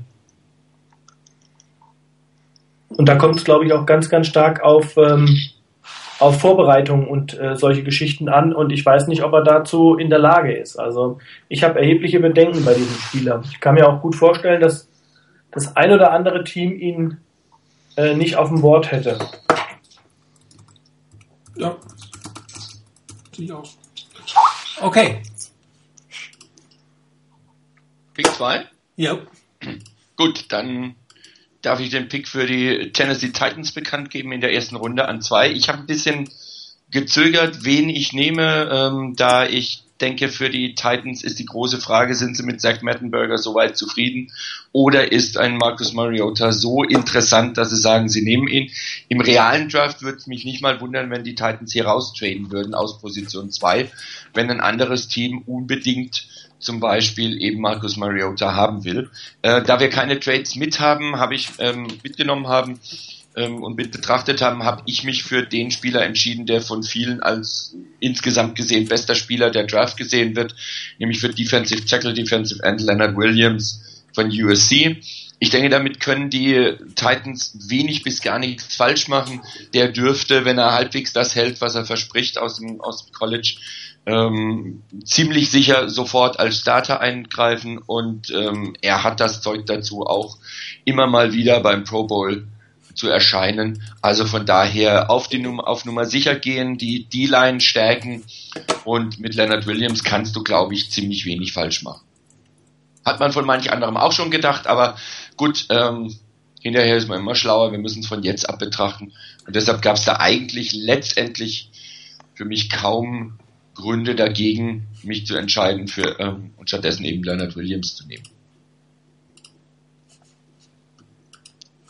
Die Jaguars are on the clock. Ah, okay. Ich wollte nur warten, ob noch irgendjemand was zu Leonard Williams sagt. So. Gibt nicht mehr viel zu sagen, ehrlich gesagt, außer dass er eventuell in der realen Draft durchaus fallen könnte, je nachdem. Ja, richtig. Als bester Konsensus, bester Spieler der Draft. Ich habe es auch schon gesehen in der Draft, dass die Niners plötzlich an Nummer 4 getradet haben, um Leonard Williams an 4 zu nehmen. Da habe ich auch schon im Mock Draft gesehen. Das also wird. Das aber wird teuer, aber da ist viel möglich. Also von daher, der kann auch ein Stückchen fallen, aber hier ist er nicht gefallen, hier ist er an zwei weg. Ah! Okay, Entschuldigung. Also ich, ich sehe Leonard Williams als fünf besten Spieler der Draft. ich, ich, hau mal, ich hau mal ein Ich paar weiß, wen du als Besten siehst, glaube Old, ich. Pre Old Predictions hau ich mal ein paar raus. Ja. Dann nenn uns doch mal den dritten Pick, der für mich dich dann wahrscheinlich der beste Spieler der Draft ist, oder? So ist es. Ähm, wäre mein absoluter Nummer 1 Pick äh, in dieser Draft Vic Beasley für die Jacksonville Jaguars. Ähm, deshalb habe ich auch da gar nicht lange überlegen müssen. Die Jaguars haben äh, mehr Needs, als die Bayern gestern elf Meter verschossen haben. Also von daher äh, konnte man auch da ganz locker auf Best Player Available gehen. Ähm, Da müssen sie nur noch besser treffen. Also dürfen wir halt in der Draft nicht abrutschen aus irgendwelchen Fällen, ne? Da darf halt keiner Spüli am Elfmeterpunkt versch verschütten. Ne, also von daher, ähm, nee, Vic Beasley ist für mich, ähm, ich weiß nicht, das ist so ziemlich, äh, ja, fast ein Klon von Von Miller und ähm, ja, einfach für mich der beste Pass-Rusher in dieser Draft. Ähm, ist ein Spieler, mit, mit der, glaube ich, sofort äh, bei den Jacksonville Jaguars ähm, Impact haben wird, kann meiner Meinung nach in Nickel-Situationen auf äh, Defensive End spielen, ähm, obwohl er jetzt nicht der, der größte Spieler ist, äh, hat aber auch da viele Kritiker, die vor der, vor der Combine so ein bisschen seine Körperlichkeit, also seine, sein Gewicht und äh, so ein bisschen Probleme hatten damit oder, oder spekuliert haben, dass, das, dass er nicht schwer genug sein könnte hat er gezeigt, dass das nicht der Fall ist. Er spielt mit äh, 245, 250 Pfund, ähm, aber seine, seine größte Waffe ist einfach die unglaubliche Geschwindigkeit und Beweglichkeit. Also nicht nur Straightline Speed, sondern auch, ähm, sondern auch ähm, Beweglichkeit. Also sprich im Three-Cone-Drill war er unglaublich stark. Ähm, also ist für mich einfach extrem kompletter Spieler. Von daher ähm, war das hier an der Stelle für mich keine Frage. Ja, die Oakland Raiders sind on the clock. Ja, und die Oakland Raiders haben ein bisschen die Draft aufgemischt, ähm, haben sich nicht für einen Wide Receiver entschieden. Die Draft-Strategie der, der Oakland Raiders war eine andere. Und äh, die Oakland Raiders haben die für sie besten Pass-Rusher dieser Draft genommen, der wahrscheinlich noch nicht ganz so äh, polisch, wie man so schön sagt, ist wie Vic Beasley, aber der vielleicht sogar noch ein etwas höheres Ceiling hat, nämlich Dante Fowler Jr., Defensive End von Florida, ähm, Konsensus äh, Nummer eins äh, bei Matt Ma Mike Mayock und Drew Boylhardt. Ähm, hat mir, was ich gesehen habe, relativ gut gefallen. Er ist sehr roh, da geht noch ein bisschen was, aber er könnte sich durchaus für Oakland für die nächsten zehn Jahre als einer der Top-Pass-Rusher ähm, und Playmaker in der Defense, den sie auch genauso dringend brauchen wie ein Playmaker in der Offense ähm, gestalten. Darf ich den Pick kommentieren? Natürlich. weil nämlich die Washington Redskins, die als nächstes on the clock sind, davon total überrascht wurden. Wirklich. Und eigentlich Dante Fowler ganz klar da stehen hatten, weil die Oakland Raiders ja natürlich einen Wide Receiver nehmen werden. Na klar, Murray Cooper war eigentlich schon quasi weg, ne? Unterschrieben Genau. Oakland. Richtig, Murray Cooper war schon weg und was der äh, das Front Office der Oakland Raiders sich dabei gedacht hat, äh, kann er später aufgelöst werden. Ähm, ja, dann war so die Strategie über den Haufen geworfen, weil irgendwie Dante Fowler Jr. da ähm, super ins Konzept gepasst hätte. Ähm, ich könnte mir dann jetzt, wenn die Konstellation so käme, sehr gut auch einen Downtrade vorstellen, möglicherweise von den Redskins, da ja, sie ja auch den einen oder anderen Need haben. Es hätte vielleicht noch zwei Spieler für die Position gegeben, die ich als Reach gesehen hätte und zum Glück ähm, haben wir eben schon über die beiden gesprochen, mich auch dagegen entschieden habe, sage ich jetzt mal einfach so aus meiner Sicht. Das waren nämlich Shane Ray und Randy Gregory. Ähm, Shane Ray, weiß ich nicht, ähm, erschien mir zu sehr als Reach für einen Top 5 Pick und Gregory eben wegen der Drogenprobleme hat einfach eine Red Flag bekommen von den Redskins. Und dann hat man sich für den vermeintlich besten verbliebenen Spieler entschieden, der wohl auch über alle charakterlichen Zweifel erhaben erscheint, nämlich Quarterback Marcus Mariota von Oregon, der dann RG3 ablösen wird, über früher oder später, äh, mit dem wohl das, auf denen man wohl in Washington nicht mehr so setzt. Ja, das wird eine interessante Geschichte, weil man die fünfte, Fifth Year Option von äh, RG3 gezogen hat mhm. und ähm, sich eigentlich nicht leisten kann, dass er sich verletzt, weil dann ist man nächstes Jahr mit 16 Millionen Dollar on the hook. Da war ja schon spekuliert worden, ob man die erstmal sicherheitshalber zieht, mal gucken, was passiert und ihn vielleicht sogar erstmal auf die Bank setzt. Ja, die Frage ist, ob, ob Marcus Mariota ähm, so weit ist, dass er ein, ein Day-One-Starter ist. Das muss man nochmal sehen, aber tatsächlich den Transfer aus einer Oregon Gimmick Offense in eine doch relativ konservative Washington Offense zum ersten Spieltag schon hinbekommt. Das wäre schon ein interessanter Pick, wenn er in Wahrheit stattfinden würde. Ich hätte ihn auch nicht unbedingt als Day One Starter gesehen. Aber wenn man, also es gibt ja einige, die auch sagen, er hat nicht nur Gimmick Offense gespielt in Oregon, soll wohl auch sogar Elemente der West Coast Offense beinhalten, aber dafür habe ich die auch zu wenig gesehen. Theoretisch oder bin ich bei Oregon-Spielern auch immer so ein bisschen skeptisch, äh, wie viel da Produkt des Systems ist. Aber naja, wäre, wäre spannend, sehe ich auch so. Ja. Ja, dann sind die Jets on the clock und äh, haben im munteren äh, Pass-Rusher-Picken mitgemacht. Ähm, mit dem sechsten Pick äh, nehmen die New York Jets Shane Ray Defense Fan Outside Linebacker Missouri und würden es jetzt wahrscheinlich nicht mehr machen. Ähm, nach dem, was diese Woche passiert ist, ist aber leider schon ein bisschen her, als der Pick gemacht werden musste. Ähm, ich fand passt eigentlich relativ gut. Ähm, äh, Pass Rusher für die, für die Jets sicherlich ein Need. Ähm, und bei Shane Ray fand ich das Gesamtpaket damals noch recht überzeugend. Ich habe mir da ähm, durchaus auch Gedanken gemacht, falls äh, Marcus Mariota da wär, wäre, ob das der Pick für die Jets sein würde. Ähm, wäre wahrscheinlich eher noch der Pick geworden. Ähm, daneben waren noch, habe ich mir wirklich noch schwer Gedanken um Cooper oder White gemacht. Ähm, das war so ein bisschen mein Draftboard.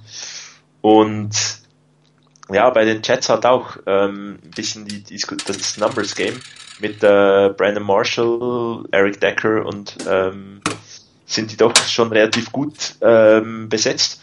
Und da dachte ich mir dann vielleicht eher später nochmals auf die, die Wide Receiver Position zurückzukommen. Ähm, heute würde der Pick wahrscheinlich anders sein. Ähm, ist ja auch nicht mehr das jüngste Wide Receiver Core, das die Jets da aufs Feld stecken können. Ne? Ja, durchaus. Ähm, ich dachte einfach zu dem Punkt noch Shane Ray als Defensive End äh, oder als Outside Linebacker ähm, durchaus ein passender Pick. Ja, da hat er noch keine Drogen im Auto. Und damit setze ich dann mal als nächstes die Chicago Bears on the clock. Ja, für die Chicago Bears dürfte ich dann draften. Ich habe ja, weil bis dahin tatsächlich Amari Cooper und Kevin White beide noch da waren, ähm, schon noch ein bisschen überlegt, ob ich einen der beiden nehmen würde. Ähm, habe mich dann aber relativ schnell entschieden, in die andere Richtung zu gehen, in die Defense. Mit ähm, Vic Fangio ist ein neuer Defensive Coordinator in, in Chicago angekommen, der die Defense auf eine 3-4 umstellen wird. Und da ist es nicht verkehrt, mit einem wirklich guten Nose-Tackle anzufangen. Und für mich gab es an der Stelle eigentlich wenig Überlegen, und, und wenig zögern letztendlich. Und deshalb habe ich mich für Danny Shelton von Washington entschieden. Ähm, ein Spieler, der sicherlich nach oben hin durchaus einer sein kann, der immer mal wieder, vielleicht sogar mehrere Jahre hintereinander beim Pro Bowl erscheinen könnte, der so ein bisschen damit zu kämpfen hat, dass er äh, ein bisschen inkonstant ist und dass er vielleicht so ein bisschen gerne zurücksteckt, wenn er merkt, oh, er kommt da nicht so richtig durch gegen seine Gegner ähm, wo er vielleicht so ein bisschen sich zurücknimmt.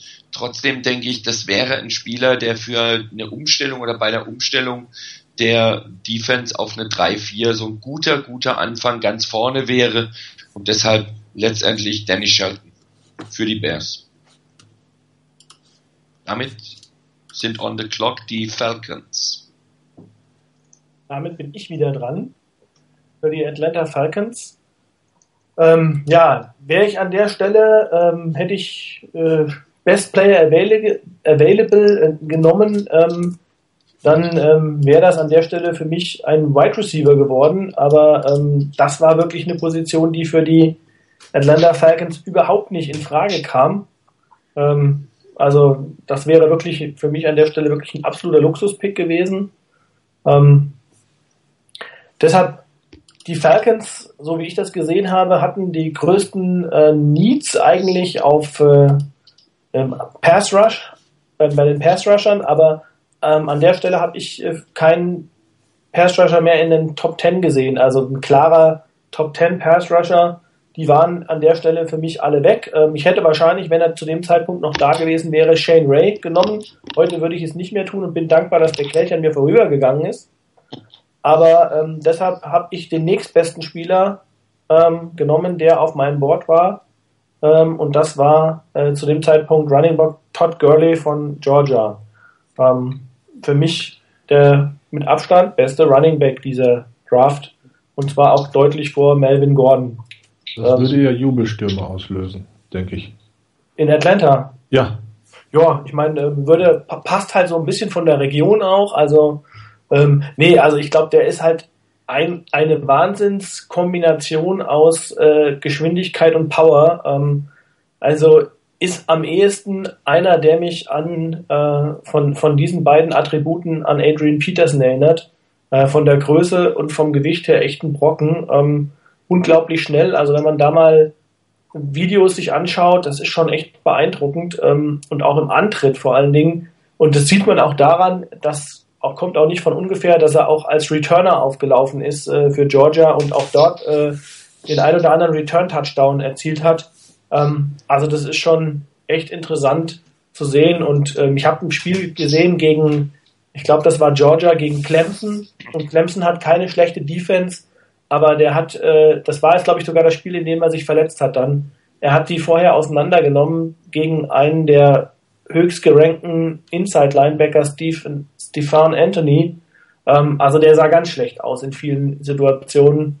Von daher äh, der Best Player Available at a Position of Need, habe ich es mal genannt, äh, für die Atlanta Falcons, Todd Gurley.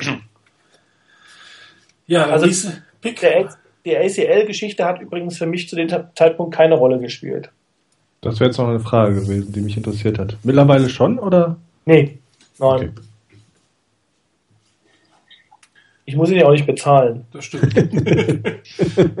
naja, die haben ja schon 850 Millionen Kredit für ihr, ihr äh, kleines Häuschen da aufgenommen, die, die Falcons. Da könnt ihr noch mal ein bisschen in den First Round verletzten Running Back äh, investieren. Gut, nächster Pick. Ich wieder New York Giants. Ähm, ich könnte eigentlich den Satz von Chris gerade übernehmen, äh, was Amari Cooper angeht. Aber die Giants haben mit unter Beckham einen Wide Receiver gedraftet, der vielleicht sogar noch besser ist als Amari Cooper. Und auch ein Victor Cruz soll man vielleicht noch nicht endgültig abschreiben. Das heißt, dieser Pick wäre hier an dieser Stelle völlig fehl am Platz. Auf der anderen Seite die, haben die Giants eine Offense Line, die so löchrig ist wie der Käse, den ich äh, wahrscheinlich jetzt zu Hause beim Chris finden würde. Ähm, also beim Schweizer Chris logischerweise. Ähm, habe ich daher für Brandon Scherf, Offensive Tackle aus Iowa, entschieden, ähm, allgemein als der beste Offense-Liner der Draft bezeichnet. Die Frage ist, was kann er wirklich spielen? Kann er Left oder Right Tackle oder eher Guard spielen? Ist aber für die Giants egal. Hauptsache, sie haben guten Spieler für die Offense-Line in diesem Moment. Die werden sowieso noch ein bisschen mehr investieren können und hier hätten sie potenziell einen, der die nächsten, naja, sagen wir mal 13, 14 Jahre ähm, auf einer der Positionen, wo immer er sich dann etabliert, ähm, ein, eine Konstante sein wird, die den Giants vermutlich sehr viel Freude machen wird. Und werde geschockt sein. dann kommt jetzt die St. Louis Rams, die, glaube ich, in Wahrheit jetzt auf einmal in einen Rausch verfallen würden. Ja, auf einmal. Äh, obwohl ich auch äh, immer an dieser Stelle mit den St. Louis Rams gerne Brandon Scherf gesehen hätte, weil ich mit anderen Optionen gar nicht so richtig gerechnet habe. Aber da die Teams vorher keine Wide Receiver nehmen wollten, äh, war die Frage, wer ist denn jetzt der Top Wide Receiver? Murray Cooper oder Kevin White? Oder nehmen wir doch was für die O-Line, aber da die dort ja doch auch einiges an Bedarf haben, aber Leo Collins oder Andrew Speed, nee, ähm, das war mir an der Stelle nicht so ganz, äh, trotz der Schwäche in der O-Line, nicht so ganz geheuer. Und die Entscheidung fiel dann eben zwischen White, der möglicherweise über viel Upside verfügt, also noch viel Potenzial in sich hat, was er noch gar nicht entwickelt hat, und Cooper, der eigentlich wohl doch für die, ähm, ja, für die NFL schon bereit ist, und ähm, die Verteidiger der 49ers würden es demnach jetzt zweimal in der Saison mit dem für mich besten Routenläufer der ganzen Draft zu tun bekommen, nämlich Mary Cooper von Alabama. Ich wäre als 49ers-Fan nicht erfreut. Ich habe jetzt auch mit so einem. Sch äh, die Stille war wahrscheinlich auch dieser Schock. Also mich würde es auch nicht freuen. Und ich glaube, Jeff Fischer würde ähm, damit sehr gut leben können an der Stelle. Was übrigens, was übrigens auch gelten würde, wenn sie Kevin White nehmen würden. Also ähm, ja. die, für, ja. könnte man bei mir auch sagen, Kevin Cooper und Amari White, das wäre mir egal. Ähm, Hauptsache also, äh, Spanien. Äh, Hauptsache keiner von beiden bei den, bei den Rams, bitte. Ich glaube auch, wenn, wenn das so eintreffen würde, ähm, wie es begonnen hat bei uns, dann wäre, müsste man Trent Balky ziemlich ja. sicher einen Uptrade äh, nahelegen, weil dann irgendwo auf so Ende Top 10 könnte es wiederum äh, bezahlbar sein.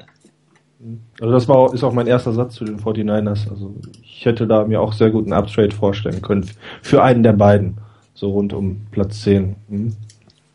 Genau, da wir aber keine Uptrades machen, ähm, wären dann die Minnesota Vikings mit Pick Nummer 11 da ähm, und nehmen Lyle Collins, Offensive Tackle, Offensive Guard, LSU. Ähm, ich habe mir da auch wieder verschiedene Positionen eigentlich überlegt, ähm, aber die O-Line der, der äh, Vikings ist doch auch ein bisschen ein Problem. Ähm, ich habe so ein paar Berichte gelesen, wo man sich nicht so einig ist, wo das Problem liegt, ob das mit äh, bei Matt Khalil auf Left Tackle oder ähm, eher auf den Guard-Positionen äh, liegt. Und ähm, für mich wäre äh, auch Brandon Scherf ganz klar der Pick gewesen. Der war schon weg. Also wurde es dann die Nummer zwei äh, bei den Offensive Linemen. Für mich äh, Lyle Collins, auch weil er ein bisschen noch die, die Perspektive bringt. Er könnte auch direkt als, als Guard eingesetzt werden.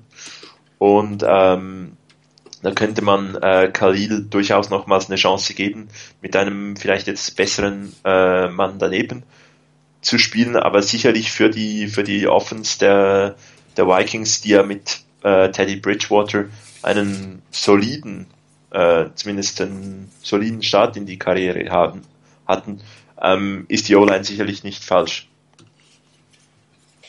Ja, der nächste Pick. Also vielleicht, darf ich noch was sagen? Na gut ganz kurz. Also ich glaube, Brandon Scherf und Lyle Collins werden in der NFL beide auf Guard spielen. Ich glaube nicht, dass einer von beiden auf Tackle spielen wird. Also zumindest nicht erfolgreich. Mein, nochmal eine Bold Prediction. Ähm, also so bold finde ich die gar nicht. Bitte?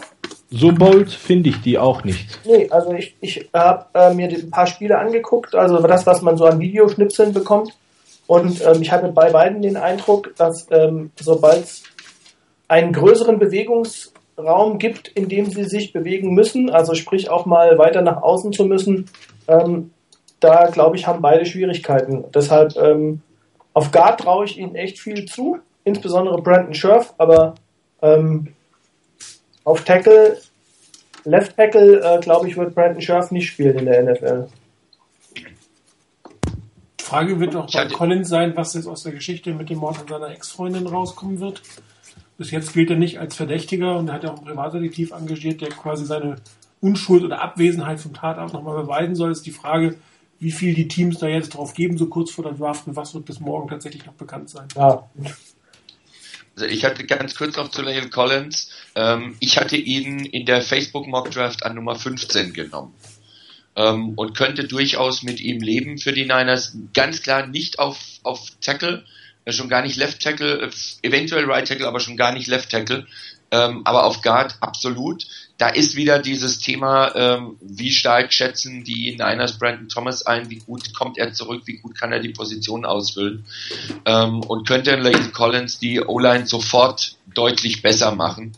Ähm, ich habe mich für ihn entschieden, übrigens bei Niners Nations ähm, auf der Community Mock Draft, die bei Niners Nations lief, wurde auch an 15 Lail Collins genommen. Also ich bin da nicht ganz alleine mit meiner Meinung. Ja, auf der anderen Seite ist die Frage, ob die 49ers nochmal so hoch so, einen, so einen Guard nehmen werden. Das ist richtig. Das, das, ist ein anderes Thema. Das Geld das in, in, seinem zweiten Vertrag bezahlen würden und er dann wieder quasi nach vier, spätestens fünf Jahren das Team verlassen Das ist klar. Das ist ein anderes Thema. Aber rein von der, von dem her, ob er die Line besser machen kann, das ist die eine Frage. Für mich erschien er an 15 auf jeden Fall ein guter Pick.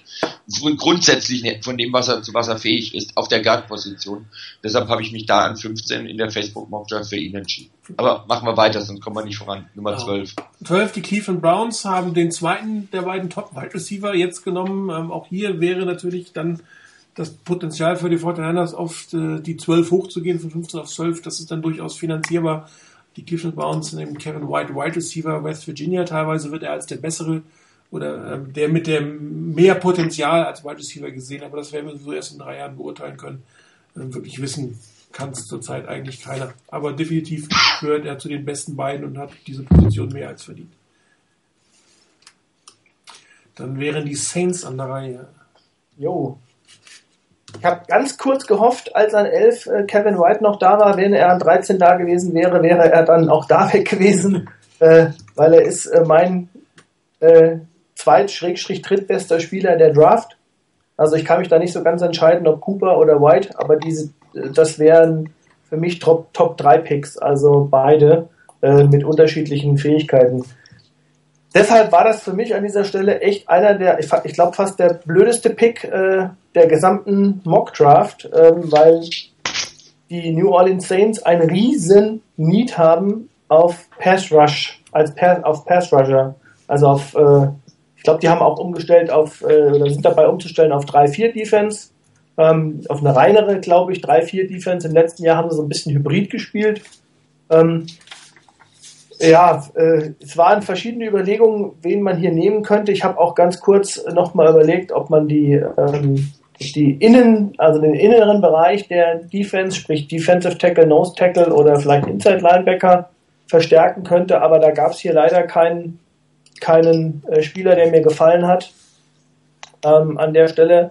Und deshalb habe ich schweren Herzens Randy Gregory, äh, Defensive End Outside Linebacker Nebraska genommen, nicht weil ich von seinen Fähigkeiten nicht überzeugt bin, sondern weil ich in der Realität, glaube ich, größte Schwierigkeiten hätte ähm, mit seiner, ja, mit seiner Einstellung, mit seiner, seinen, dem, was zwischen seinen beiden Ohren passiert.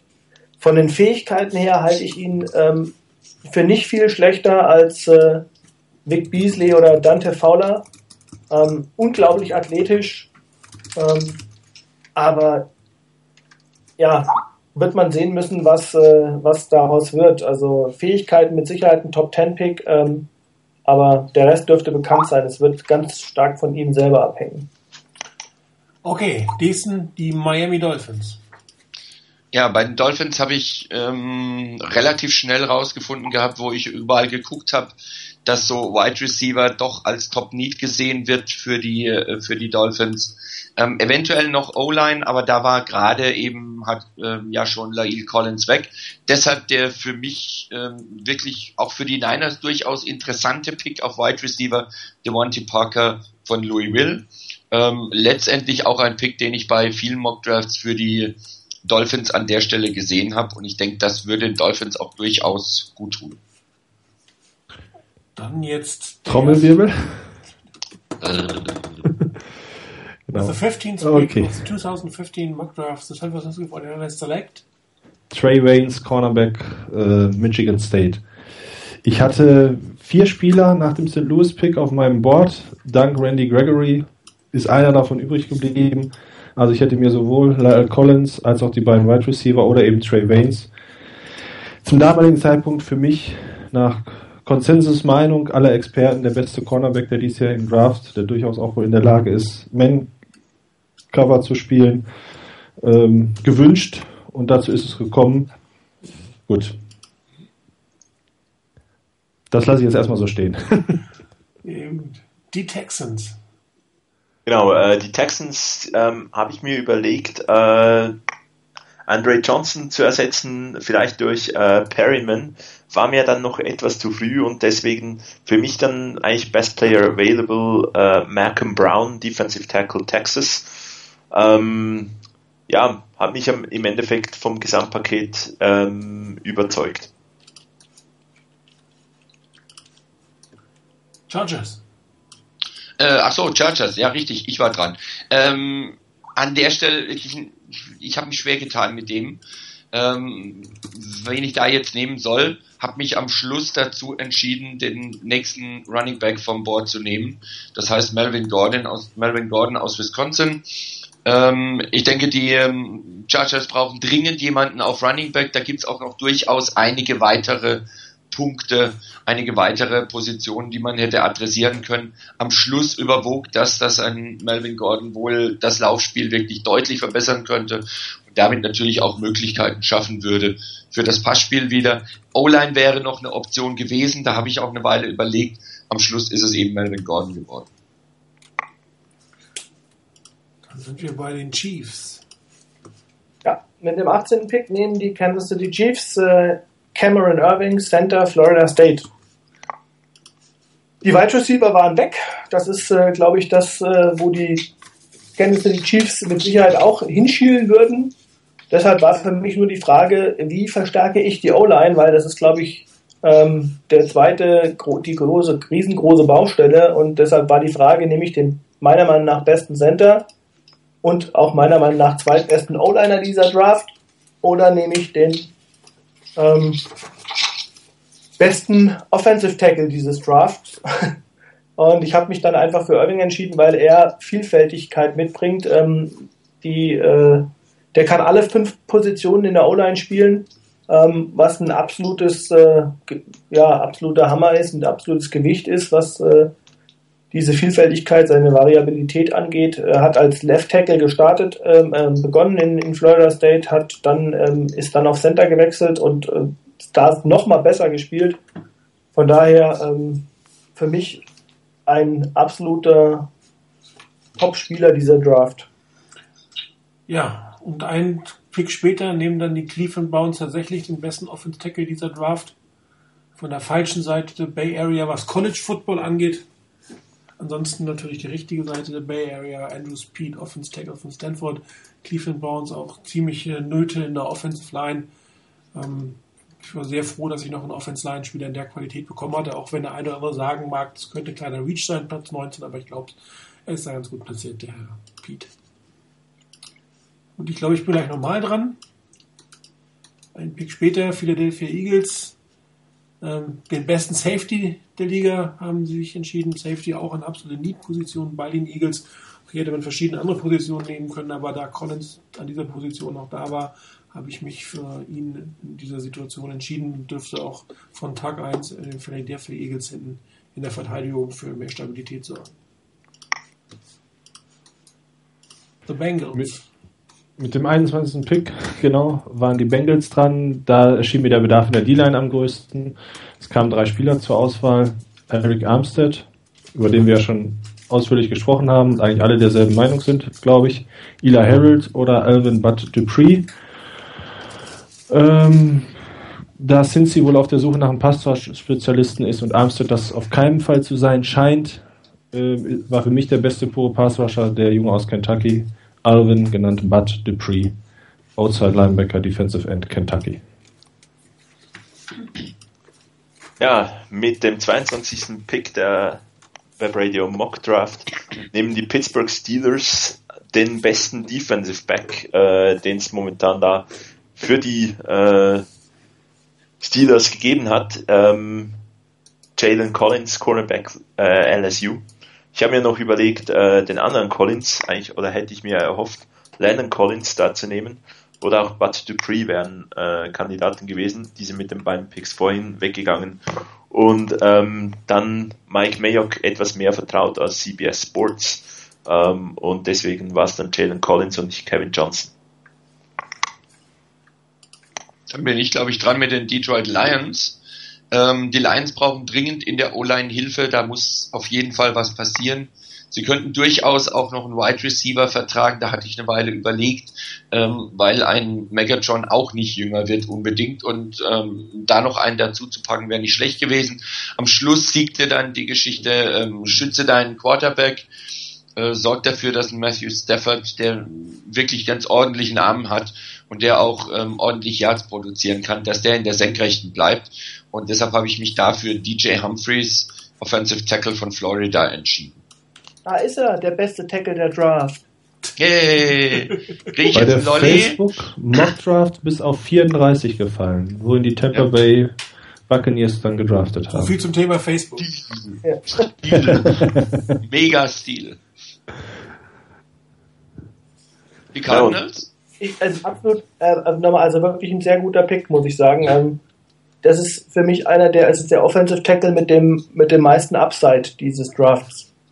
Ähm, der von daher, also ich schätze ihn als denjenigen ein, den ich am ehesten einschätze, Left Tackle zu spielen in der, in der NFL. Gut, die Arizona Cardinals, ähm, äh, ja, leider war für die Cardinals äh, die Hoffnung äh, nicht mehr zu erfüllen, dass sie einen der äh, beiden ähm, Top Running Backs bekommen. Die Nummer war durch. Deshalb äh, blieb hier noch ähm, Cornerback als großes Need und ich sag mal, ähm, ich habe dann meinen Nummer 2a Cornerback äh, noch bekommen ähm, an der Stelle und äh, das ist Kevin Johnson, Cornerback von Wake Forest. Äh, der Nummer 2b Cornerback wäre ein anderer gewesen. Ähm, ich sage jetzt mal nicht den Namen, wenn er nachher kommt, gebe ich das gerne preis. Ähm, aber ähm, ich würde ihn ähm, einschätzen fast auf einem Niveau mit äh, Trey Waynes. Ähm, ich bin auch nicht so der Trey Waynes-Fan an 15 für die 49ers. Äh, von daher, ich würde, hätte, würde mir sogar schwer tun, ähm, mit äh, Kevin Johnson. Auch ähm, das wieder mal so eine gewagte Aussage von mir, weil ich glaube, die meisten haben ihn als Nummer 3 oder Nummer 4 Cornerback. Ich finde den extrem stark. Gilt ein bisschen, ähm, vielleicht wo er ein bisschen Schwierigkeiten oder sich umstellen könnte, dass er mal ein bisschen ähm, crabby ist, also manchmal zu schnell mal auch am Jersey zieht, aber da wird er eigentlich auch gut zu den Seahawks passen. Aber ein unglaublich talentierter Junge und vor allen Dingen ein äh, Top-Charakter. Die Panthers sind. Ja, und die Panthers nehmen mit dem 25. Pick natürlich den Top Offensive Tackle der ganzen Draft. Ein Stealer Nummer 25. Eric Flowers, Offensive Tackle von Miami, welcher wirklich der beste Tackle ist. Ich habe schon gesagt, in zwei, drei Jahren wissen wir mehr. Ähm, auch hier ist das Rating nicht eindeutig. Der eine hat ihn höher, der andere hat ihn tiefer von den, von den Draft-Experten, aber an 25 ist es, glaube ich, ein sehr guter Pick für die Carolina Panthers, die absolut ein Need in der Offensive Line haben. Baltimore Ravens mit 26. Joe Flacco hat niemanden mehr zum Anwerfen, nachdem Torrey Smith und Jacoby Jones weg sind. Hey, der alte und, Mann ist noch da. Äh, Steve Smith? Ja, ja okay. Ja. Aber vielleicht auch nicht mehr so lange. Ja. Ähm, Dorian Green Beckham habe ich kurz mit geflirtet, bis sich irgendwie mir jemand geflüstert hat, dass die ja gerade erst mit Ray Rice so ziemlich äh, auf. Ne? Die Chance geflogen sind und äh, Jalen Strong, Arizona State, Wide Receiver, passt, glaube ich, ganz gut an der Stelle. So, wer musste die Cowboys verarzten? Ja, das, die, diese Ehre äh, über hatte ich ähm, oder wurde mir zuteil. Und ähm, ja, Hast mit extra schlecht gepickt, ne?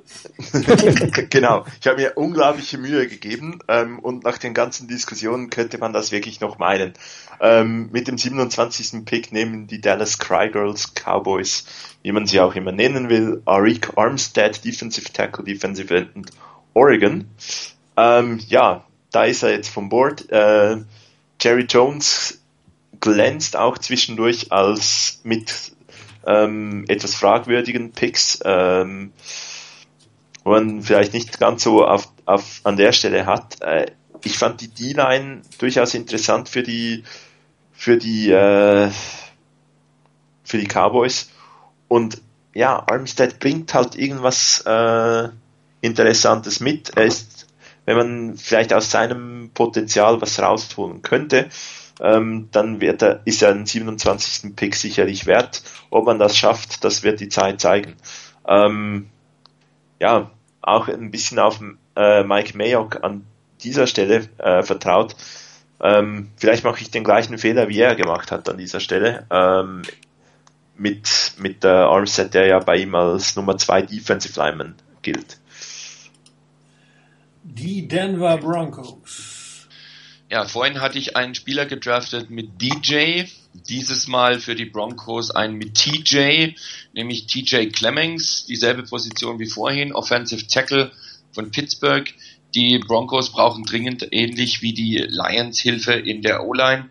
Und ähm, mir erschien an der Stelle ein TJ Clemmings eine recht natürliche und sinnvolle Wahl. In verschiedenen Mockdrafts habe ich gesehen bei den Broncos eben an der Stelle DJ Humphreys, den hatte ich ihnen ja selber schon weggepickt, also konnte ich den nicht mehr nehmen.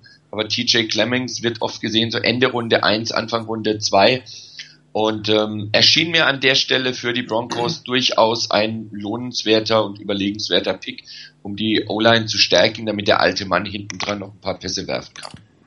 Das Broncos-Fanlager, das mir bekannt ist, hat durchaus jubiliert über diesen Pick.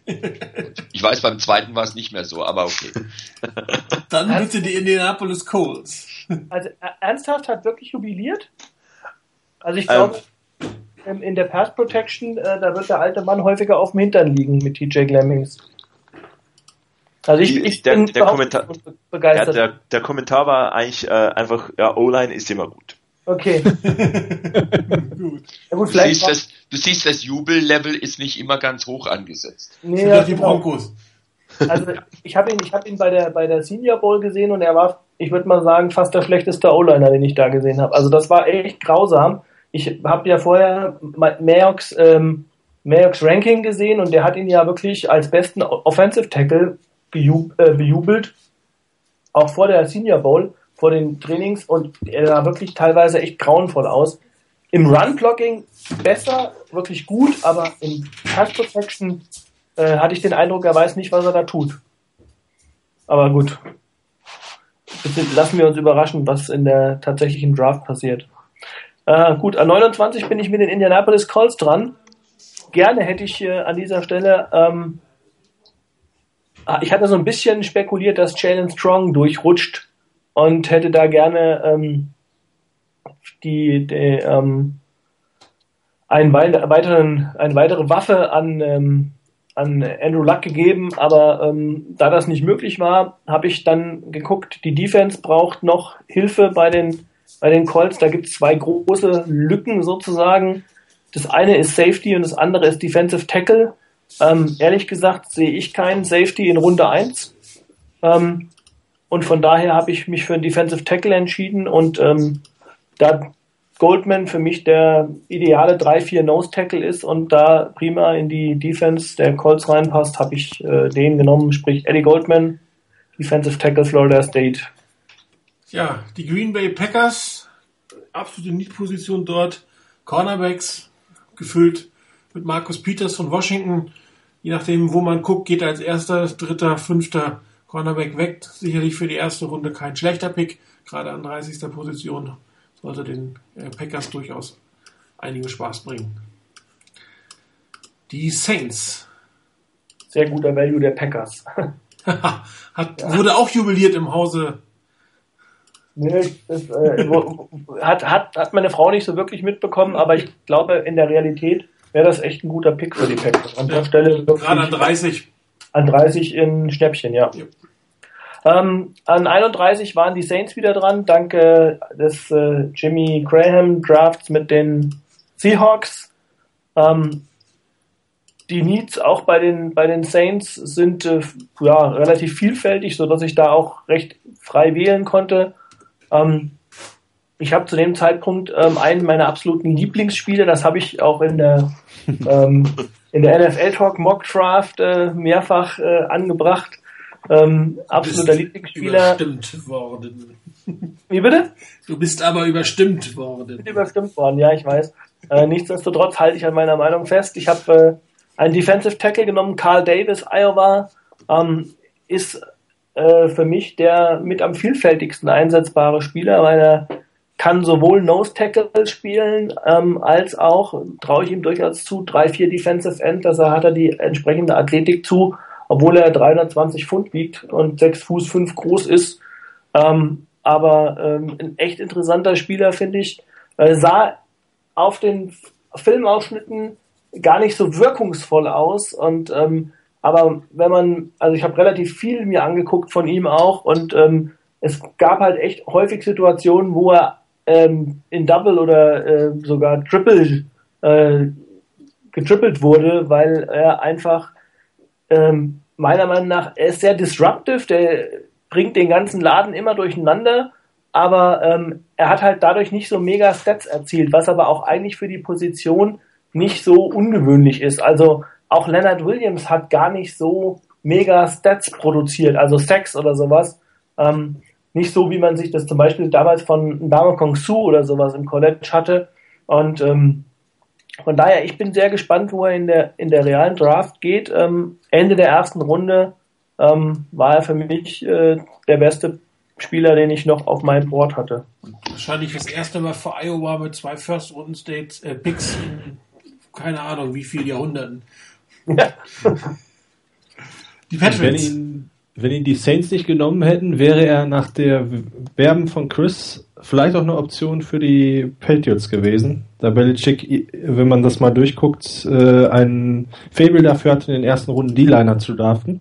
Und mit Vince Wilfork, ähm, da er auch einer die Patriots verlassen hat, wenn ich es richtig im Kopf habe, ist er auch als Erstrunden-Pick gekommen, als ich das mal durchgeguckt habe. Ähm, so, mit so ein bisschen Bauchschmerzen habe ich mich entschieden, bei der Position zu bleiben. Defensive Tackle Jordan Phillips, Oklahoma. Einer, der wohl athletisch alles mitbringt, aber wo so ein bisschen die Frage ist, hat er immer die richtige Einstellung? Und ähm, er wurde zum Teil auch schon mit Ontario Poe verglichen, weil nicht so jeder mit solchen Voraussetzungen es später in der NFL geschafft hat. Ähm, wie ich schon mal gelesen habe. Man hat es aber auch häufiger gesehen, passte für mich irgendwie und ich glaube, Belichick wird sich das auch zutrauen. Äh, wenn der mal einen Erstrunder in den Sand setzt, da holt er dafür einen Sechsrunder, der eine Pro Bowl-Karriere hinlegt. Also, ja, mal schauen. Ja, kommen wir zur Runde 2. Beginnen diesmal die Tennessee Titans mit Pick Nummer 33. Genau, da, nachdem ich für die Titans in der ersten Runde mit Leonard Williams ähm, in die Defense gegangen bin, ging es nun in die Offense. Ähm, Ziele zum Anwerfen sind sicherlich nicht schlecht für einen Zach Mettenberger als Quarterback, ähm, dass er da was hat, den er auch füttern kann. Ähm, deshalb habe ich mich dann für einen Wide Receiver entschieden, der teilweise sogar auch in der ersten Runde in verschiedenen Mock Drafts ging, nämlich Brashad Perryman von Central Florida. Allerdings hat er im Prinzip sehr gute Voraussetzungen von der Größe her, vom Speed her und allem möglichen. Aber hat wohl ziemlich Probleme, das Ei zu fangen auch. Äh, und hat wohl einige Drops gehabt, die wirklich wo dich nur an den Kopf langen kannst. Ähm, deshalb ist er für mich auch dann einer gewesen, der hier in die zweite Runde reingehört durchaus. Und die Tennessee Titans brauchen einen Wide Receiver ähm, war mir dann an der Stelle lieber als noch der eine oder andere, der noch auf dem Board ist und deshalb Rashad Perryman zu den Titans. Dann die Tampa Bay Buccaneers. Ja, die Buccaneers. Ähm, ich hätte eigentlich ganz gerne die, die Variante ähm, Quarterback in der ersten Runde, ähm, Left Tackle oder Offensive Tackle in der zweiten Runde äh, gewählt, aber irgendwie ähm, auf der Tackle-Position war für mich nicht mehr wirklich viel da. Ähm, dann gibt's auch noch die klassische Draftstrategie Quarterback Wide Receiver und damit hätte ich vielleicht dann doch noch die ähm, ausgeklügelte Draftstrategie der Oakland Raiders kaputt machen können. ähm, bin dann aber den anderen Weg gegangen und habe gedacht, ja, vielleicht kann man auch im, im Run-Game mit einem Guard noch eine gute, ähm, ein, ja, gutes Upgrade kriegen. Und da hat mich dann AJ Ken ähm, auf Guard von South Carolina doch am meisten überzeugt. Haben ja Laken Tomlinson von Duke noch ähm, überlegt, aber Ken hat, hat für mich da besser gepasst. Ja. Und damit sind dann die Raiders, die Raiders. mit der ausgeklügelten Strategie. Die Raiders hatten ja in der ersten Runde nicht Amari Cooper oder Kevin White genommen, sondern Dante Fowler Jr. Nehmen natürlich jetzt einen Wide Receiver und ähm, bei dem, was auf dem Board war, haben sie sich tatsächlich für Dorial Green Beckham entschieden. Ähm, passt so ein bisschen zu den Raiders, dieser Pick, finde ich. Ähm, ich hätte aber auch Philip Dorsett in diesem Moment nehmen können. Ähm, Hintergrund der Überlegung ist eigentlich, dass der Unterschied, also wenn ich jetzt zum Beispiel einen Murray Cooper und einen Green Beckham nehme und der Green Beckham tatsächlich sein Talent voll auslebt, also unter dieser Voraussetzung, ist der der Unterschied zwischen den beiden nicht so groß, wie der Unterschied gewesen wäre, wenn ich jetzt äh, den nächstbesten Passrusher an dieser Stelle genommen würde zu Dante Fowley Jr., sodass ich quasi in Summe die besseren Value gehabt hätte. Selbst wenn ich jetzt einen Philip Dorsett genommen hätte, hätte ich, glaube ich, in Summe einen besseren Value gehabt, diese Kombination. Und daher hatte ich mich damals bei der tiefen Wide Receiver Klasse dafür entschieden, ähm, die, diese Strafstrategie genau so rumzufahren, erst den Pass Rusher und dann den Wide Receiver. Ob Green Beckham jetzt schaffen wird, weiß ich nicht. Wie gesagt, ich hätte auch noch durchaus einen anderen Wide Receiver können und die Strategie wäre immer noch quasi aufgegangen. Die Jaguars. Jo. Ähm,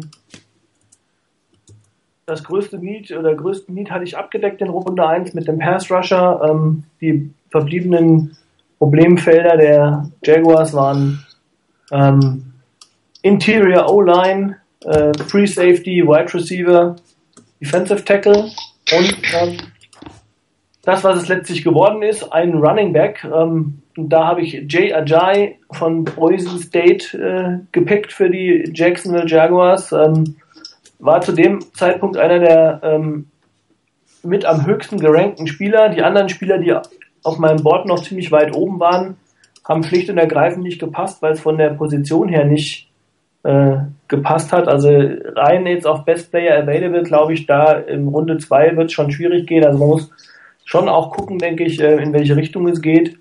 Und ähm, deshalb war hier für mich äh, Jay Ajay die beste Kompromisslösung sozusagen. GS, Jets, Jets, Jets. Genau, 37. Pick der Jets wird äh, Philip Dorsett, Wide Receiver von Miami. Ähm, ja, ich habe mir die, die Wide Receiver Position mit Cooper oder White schon in Runde 1 überlegt. Ähm, und Dorset ist äh, für mich so der ähm, absolute ähm, Slot-Receiver, ähm, der, der da unglaublich äh, ja, effik äh, effizient äh, arbeitet und eine, einen ganz guten Job machen kann. Und für die Jets eben mit vielleicht Decker und Marshall außen ähm, dann ein Target innen zu haben mit Philip Dorsett war für mich sehr überzeugend und deswegen ähm, nehmen die Jets Dorsett von Chicago nach Hause. Die Redskins. Washington, nicht die Redskins. da habe ich ja eben schon gesagt, habe ich einen sehr großen Need in der D-Line gesehen. Dante Fowler wäre da der perfekte Pick gewesen. War ich nicht so richtig ähm, an der Stelle zumindest überzeugt, was ich da mache, wollte lieber dann auf O-Line gehen, hatte für mich die ähm, Entscheidung zwischen Cedric Abuhi, wie er wohl ausgesprochen wird, von Texas A&M, der in die Tradition von Jake Matthews und Luke Jekyll da eintreten könnte, also nicht bei den Redskins, sondern als hochgedraftete Spieler der Uni und äh, Jake Fisher. Und irgendwie schien mir da Jake Fisher ein bisschen mehr pro-ready zu sein, da man den Jungs von der Texas A&M nachsagt, sie hätten doch ähm, noch ganz schöne Nachholbedarfe, wenn sie dann in die äh, zu den Pros wechseln, bei allem Talent, was sie haben. Und da ist ja nun mittlerweile wohl auch der O-Line-Coach ausgetauscht worden, weil die eher underachieved haben. Also Jake Fisher, Offensive Tackle Oregon, der nebenbei seinen neuen Quarterback dann wohl auch ganz gut kennt. Die Bears. Ja, bei den Bears würde ich mich heute wahrscheinlich nicht mehr für den Spieler entscheiden, den ich da genommen habe. Ähm, nachdem ich in der ersten Runde in die Defense gegangen bin für die Bears, sollte es jemand für die Offense werden. Ähm, Wide Receiver wollte ich da keinen nehmen. Da war mir keiner das wert, an der Stelle einen wirklich, dass er genommen wird. Ähm, ich habe mich schlussendlich für Tight End Max Williams entschieden, um einfach Optionen im Angriff zu haben. Und wenn eben kein Wide Receiver da ist, dann eben über den Tight End Möglichkeiten zu schaffen im Angriffsspiel. Ähm, ich würde wahrscheinlich heute, wenn ich nochmal draften müsste, nochmal in die Defense gehen, irgendwo Thema Outside Linebacker wahrscheinlich ansprechen, versuchen da jemanden zu nehmen. Einer, der ein paar Picks später ging, das wäre für mich so ein Kandidat gewesen. Ähm, letztendlich wurde es dann eben Max Williams einfach, dass eine Anspielstation da ist und wenn es eben kein Wide Receiver werden konnte, dann war es eben der erste Tight End, der dann vom Bord ging. Ja, sehr schade, dass du das äh, so gemacht hast, weil die New York Giants hätten sich auf Max Williams wirklich gefreut. Dadurch, dass er nicht mehr da war, äh, bin ich auf die Defense umgeschwenkt, geschwenkt, habe jetzt einen äh, Defensive End genommen. Ich habe mich für Ovam, Ovamagbe Odi Gisuwa oder so ähnlich entschieden. ähm, wobei man jetzt auch sagen kann, es hätte auch ein Bernard McHenrick sein können, es hätte auch ein ähm, Trey Flowers an dieser Stelle sein können. Ich weiß nicht, ob man jetzt wirklich sagen kann, das ist die, derjenige an 40, der jetzt besser ist als der andere. Das ist immer so ein bisschen Geschmackssache. Welches Scouting Report hat man gerade zuletzt gelesen oder was ist ihm gerade aufgefallen? Ähm, daher ist es bei mir halt ähm, der junge Mann von UCLA geworden. der junge Mann von OO von UCLA. Genau. Double O. Ja. Ja, und die St. Louis Rams machen da weiter, wo sie in der ersten Runde aufgehört haben. In meinen Augen für sie ein Wunschpick an der Stelle. Ähm, sie müssen was für die Linie tun. Äh, AJ ja, McCann war weg. Ist kein Problem. Genau. Und dann nehmen sie Reagan Tomlinson, ein sehr interessanter Guard von Duke, einer Uni, die man jetzt vielleicht nicht so unbedingt kennt. Aber ja, jeder, das, weiß, jeder, der ein bisschen College Basketball geguckt hat. Und, ja, äh, das stimmt natürlich, richtig.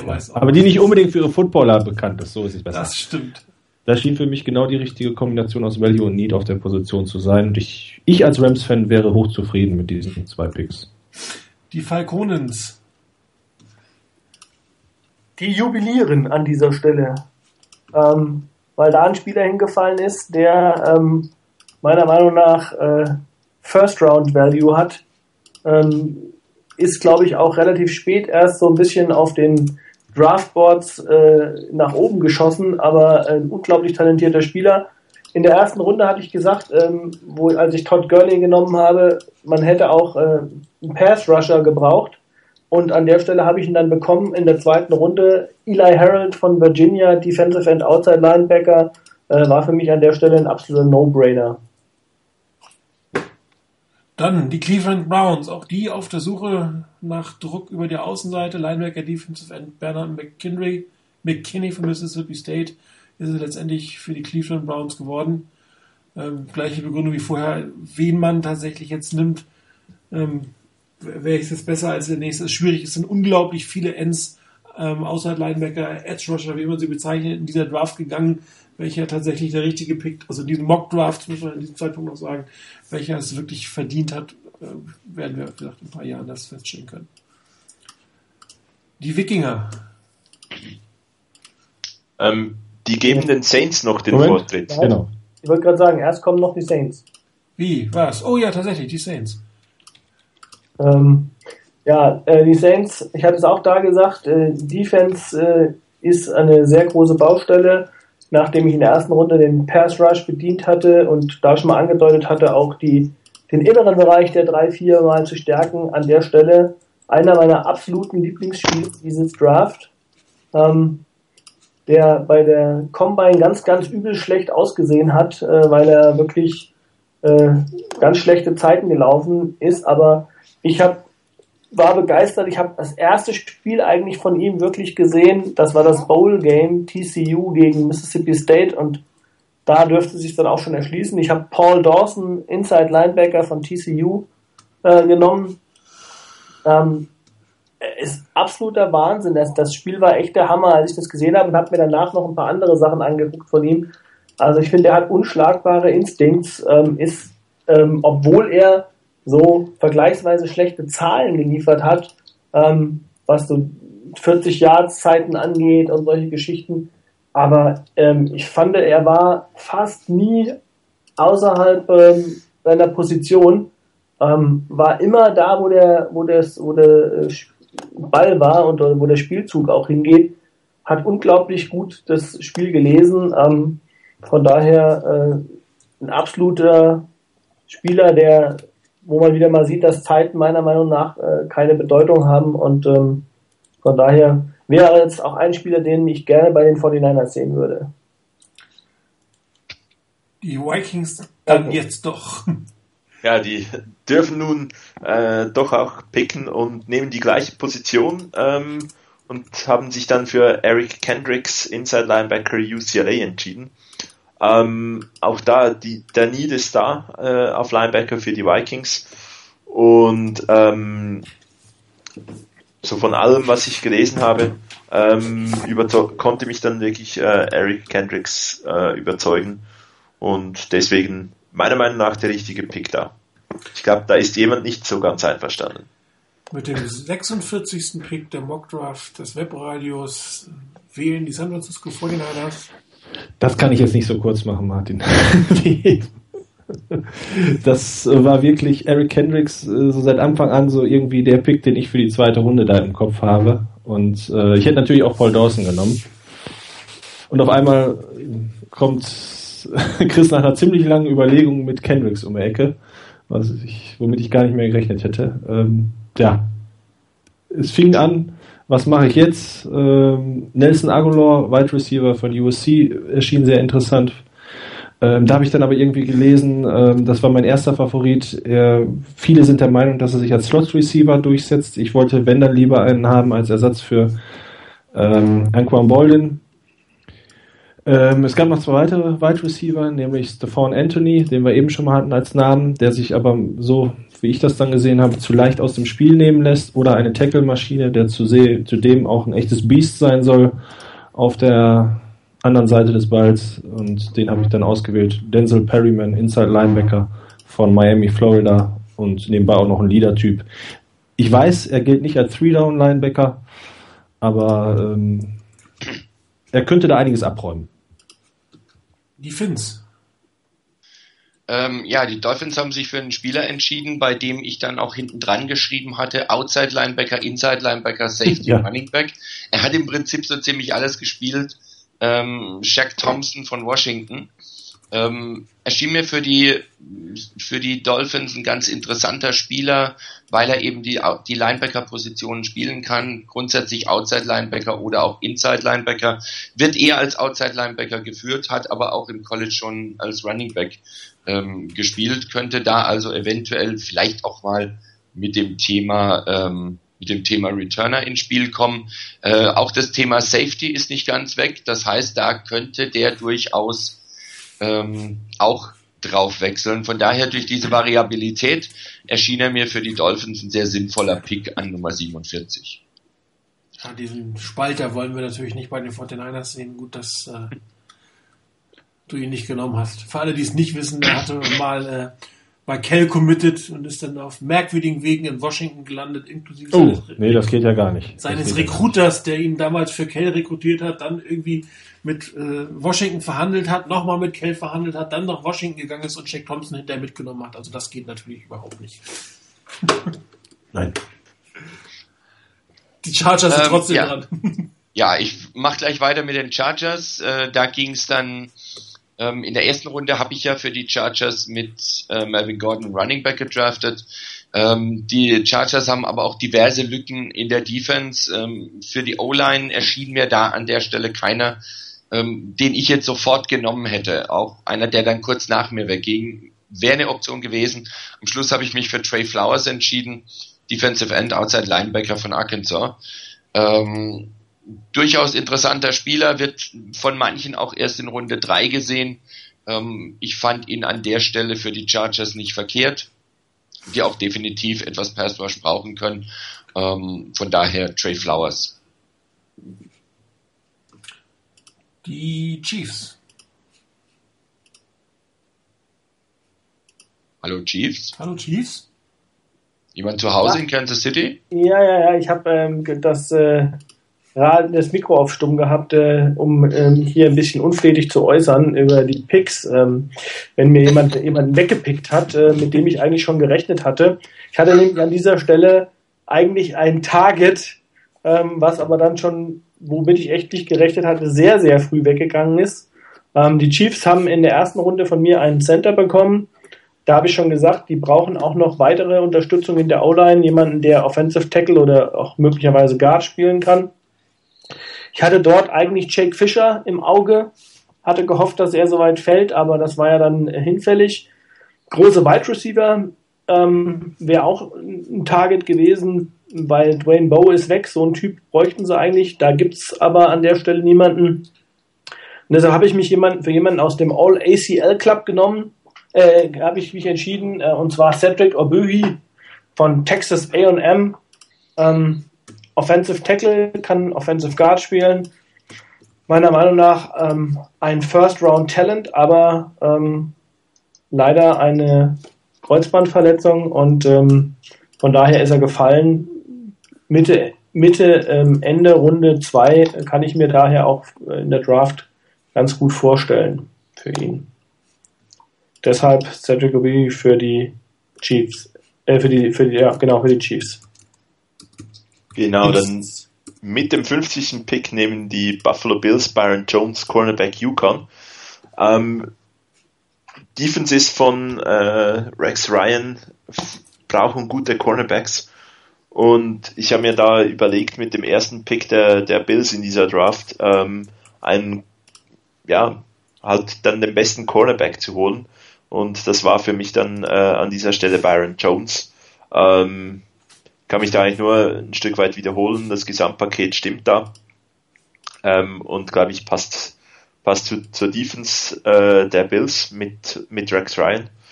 Und äh, deswegen wurde es dann der, der Mann aus äh, Connecticut. Und dann war ich gleich nochmals dran mit den Houston Texans, 51. Pick, Nelson Aguilar, äh, Wide Receiver USC. Ich habe mir ja schon in der ersten Runde überlegt, ähm, ob man auf Wide Receiver gehen müsste. Ähm, ist jetzt nicht der direkte Ersatz wahrscheinlich für Andre Johnson, ähm, aber zusammen mit dem bestehenden Wide Receiver durchaus eine Option. Ähm, es waren da verschiedene Wide Receiver, die ich da noch, noch, noch ein Stück weit auf dem Radar hatte und habe mich dann aber am Ende äh, von dem, was ich gelesen habe, für Agolor entschieden. Ja, dann sind die Philadelphia Eagles an der Reihe, die definitiv auf der Suche nach Wide Receivers sind, was man von den Eagles, wenn man so mal zwei Jahre zurückdenkt, nicht unbedingt erwartet, dass das eine Need-Position sein konnte, ist es aber. Sind relativ viele Wide Receiver an diese äh, Stelle schon weggegangen gewesen. Ich habe aber noch einen gefunden, der mir einigermaßen gut gefallen hat. Devin Smith von Ohio State, vielleicht nicht der prototypische Nummer 1 Receiver, vielleicht ein bisschen klein, aber schnell und ein sehr guter Routenläufer. Und das könnte durchaus sein mit deiner Geschwindigkeit ähm, in das System von Entschuldigung, von äh, Chip Kelly reinpassen könnte. Wobei man bei dem sowieso nicht weiß, was er vorhat mit der Draft. Vielleicht haben die äh, Eagles diesen Pick auch gar nicht, weil sie auf jeden Fall versuchen, Mariota zu bekommen. Also das wird eine der interessantesten ähm, Drafts, glaube ich, dieses Jahr mit den Philadelphia Eagles, wenn man so hört, was alles passieren könnte. Mal sehen, wie es ausgeht. Die Bengals.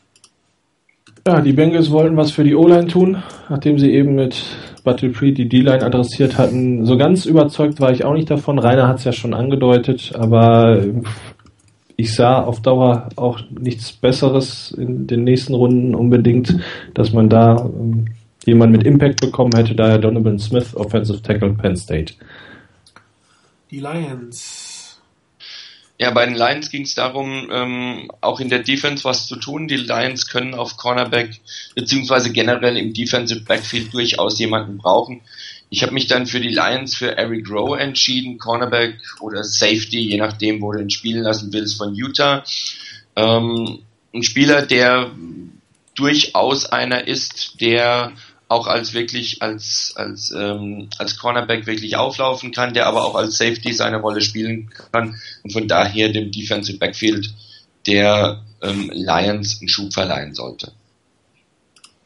Dann sind wir bei den Steelers. Äh, Quatsch, Was? bei den äh, Cardinals. Ja, Martin will mich immer ausblenden hier. Ja, sorry. Ähm, ja, die Arizona Cardinals, äh, da an der Stelle hatte ich äh, zwei Spieler im Auge, ähm, die waren beide noch da, deshalb musste ich mich entscheiden.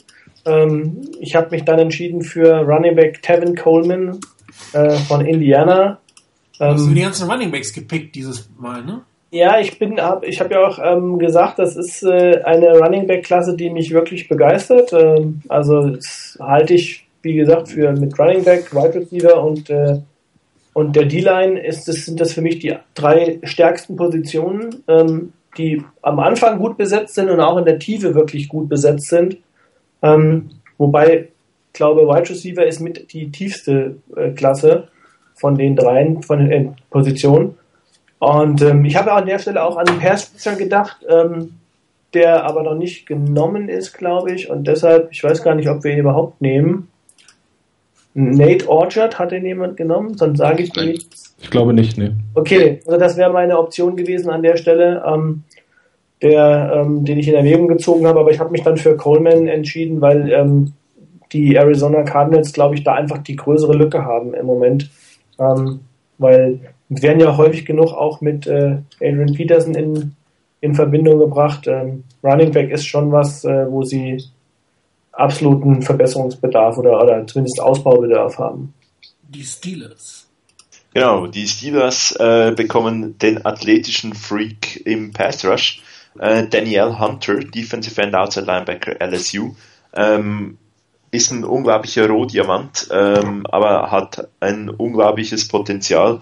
Ist wahrscheinlich an dieser Stelle schon ein bisschen noch ein Reach.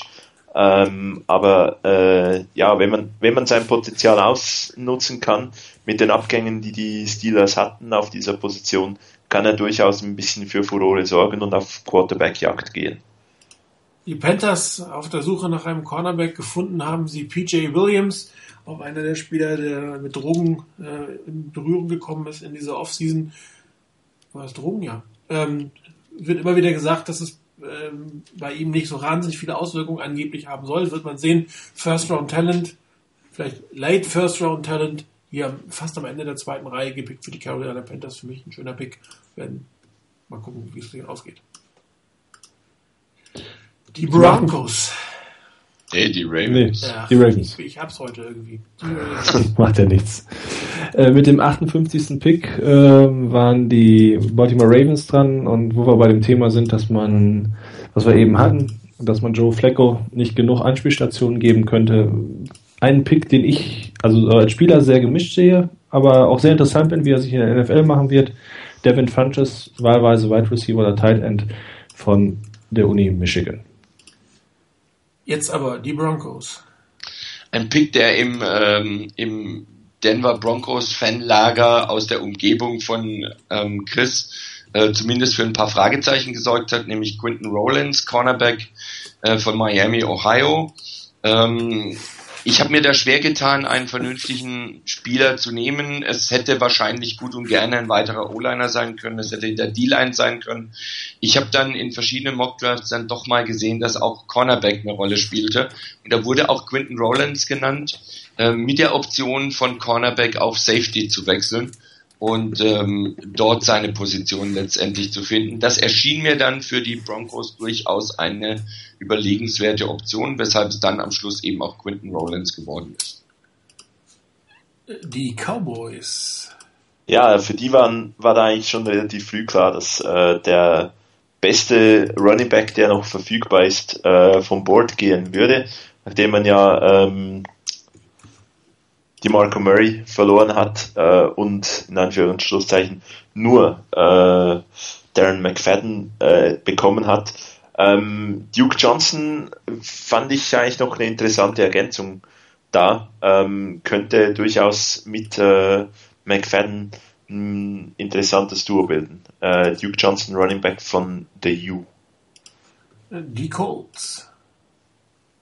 Ja, die Indianapolis Colts nehmen mit dem 61. Pick äh, Demarius Randall, Free Safety von Arizona State. Ähm, Demarius Randall war für mich hier ähm, ja, der beste Safety, der noch verfügbar war und äh, wieder eine Bold Prediction. Ich sage sogar, das wird am Ende der beste Safety des ganzen Draft werden. Ähm, ich habe noch mal ganz kurz überlegt, ähm, auch noch äh, ähm, einen Pass Rusher oder die, die nochmal die äh, die D-Line nochmal zu adressieren, aber da ich ja schon in der ersten Runde einen D-Liner hatte, kam das dann für mich nicht in Frage und ich bin dann bei dem Marius Randall hier, hier hängen geblieben, ähm, einfach weil ich äh, den für total underrated halte ähm, und ich äh, mir so ein paar, auch da natürlich immer nur Videoschnipsel angeguckt habe und äh, das war auch wieder so einer, so ein Spieler, der einfach dadurch überzeugt hat, dass, dass er äh, immer da ist, wo, wo ähm, Action ist. Ähm, ist nicht der größte Safety, so nicht der physisch, physischste Safety, wie zum Beispiel ein Landon Collins, der da mit, mit ganz anderen Zahlen um die Ecke kommt, aber ähm, unglaublich schnell, ähm, in, sehr gut in, in der Coverage, ähm, weil meiner Meinung nach Landon Collins äh, in der NFL große Probleme bekommen wird, ähm, also von daher ähm, war das für mich hier nahezu ein Wunschpick, weil auch die Colts äh, einen relativ großen Need noch in der ähm, in der Secondary haben und von daher ähm, wenn es in der Realität als Colts-Fan so laufen würde, ähm, oder für einen Colts-Fan, für die Colts so laufen würde, dann wäre das für die Colts-Fans wahrscheinlich nicht so wirklich schlecht. Ja, die Green Bay Packers mit dem 62. Pick äh, Need auch bei denen Defensive End. Ich habe mich für Preston Smith von Mississippi State entschieden. Ähm, vielleicht ein Development-Spieler, noch wird nicht vom Tag eins den Impact haben, aber sicherlich ein Spieler mit sehr viel Potenzial, der in Green Bay in die Defense hineinwachsen wird. Ich weiß nicht, ob sie sich leisten könnten, einen Spieler in Runde 2 zu nehmen, der vielleicht noch ein oder zwei Jahre braucht, bis er sein volles Potenzial hat. Aber das Potenzial von Preston Smith war für mich ausreichend genug, um ihn hier an dieser Stelle ähm, zu draften. Die Seattle Seahawks mit ihrem ersten Pick. Ja, ich hatte das große Vergnügen, für die Seahawks äh, picken zu dürfen. Es war aber dann auch nur ein einmaliges Vergnügen, im wahrsten Sinn des Wortes ähm, da sie ihren ersten Pick weggetradet hatten zu den Saints, um Jimmy Graham zu kriegen und da obendrauf noch Center Max Unger draufgepackt haben, erscheint mir so die Mitte der O-Line eine Zone zu sein, bei der die Seahawks wirklich ähm, ja ihre ihre Draft-Strategie auch drauf abstimmen könnten. Ähm, ich habe einen Spieler genommen, der von manchen da gesehen wird, von manchen erst in der dritten Runde gesehen hat, nämlich Ronis Grassu oder wie auch immer der ausgesprochen wird, Center von Oregon. Ähm, interessanter Spieler mit, wie ich gelesen habe, äh, sehr großen Leadership-Fähigkeiten, der also auch Führungsqualitäten hat, die er als Center auch braucht, wie ich finde, und die das einbringen kann, der das er einbringen kann. Äh, für mich ein interessanter Pick. Ich habe letztens in einer, in einer Mock Draft gesehen, dass an der Stelle Ali Marpet, ähm, Offensive Guard, äh, zu den Seahawks gepickt wurde. Ähm, auch eine Option. Ähm, für mich erschien aber letztendlich äh, Grazou der interessantere Spieler und passendere Spieler, einfach weil eben Max Anger jetzt weg ist und du einen Center brauchst. Und das wäre eigentlich ein ganz passender Pick, finde ich, für die Seahawks. Ja, und der Mr. Irrelevant, Irrelevant für unsere Draft von den Patriots. Genauso wollte ich es auch ankündigen. ja, ich habe äh, fast äh, die eine Münze geworfen. Ich hatte schon ziemlich früh da Wide Receiver im Auge und zwar zwei die aufgrund ihrer Geschwindigkeit äh, den Patriots, die Patriots weiterbringen können. Ich glaube, ich hatte Tyler Lockett schon geschrieben und habe dann doch eher Sammy Coates, Wide Receiver von Auburn, genommen. Äh, ein Spieler, der Probleme mit dem Fangen des Balles hat, der aber körperlich robuster ist als Tyler Lockett, der mir doch ein bisschen zu schmächtig erschien an der Stelle für einen Zweitrunden-Pick. Und Sammy Coates hat zumindest gegen Alabama und auch in manch anderem Spiel bewiesen, dass er auch in diesem Jahr mit einem nicht ganz so guten Quarterback-Spiel in Auburn, ja, das ein oder andere Spiel mitgetragen hat. Also das gegen Alabama ging zwar dann verloren, aber da hat er über 200 Yards gemacht. Ich denke, er wird seinen Weg in der NFL machen. Ja, das war die Mockdraft für dieses Jahr. Wir sind seit zweieinhalb Stunden auf der Sendung. Wir wollen nicht mehr allzu lange machen. Noch kurz zwei, drei Worte zu den 49ers Picks. Wie schätzt ihr sie ein von Udo? Danke.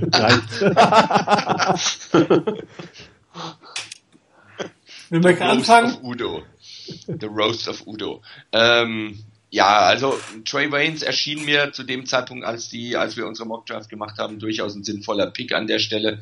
Ähm, nachdem die die drei Top Wide Receiver da eigentlich weg waren, das wäre so, denke ich, auch das erste Ziel gewesen. Ich kann grundsätzlich mit dem Cornerback Pick leben.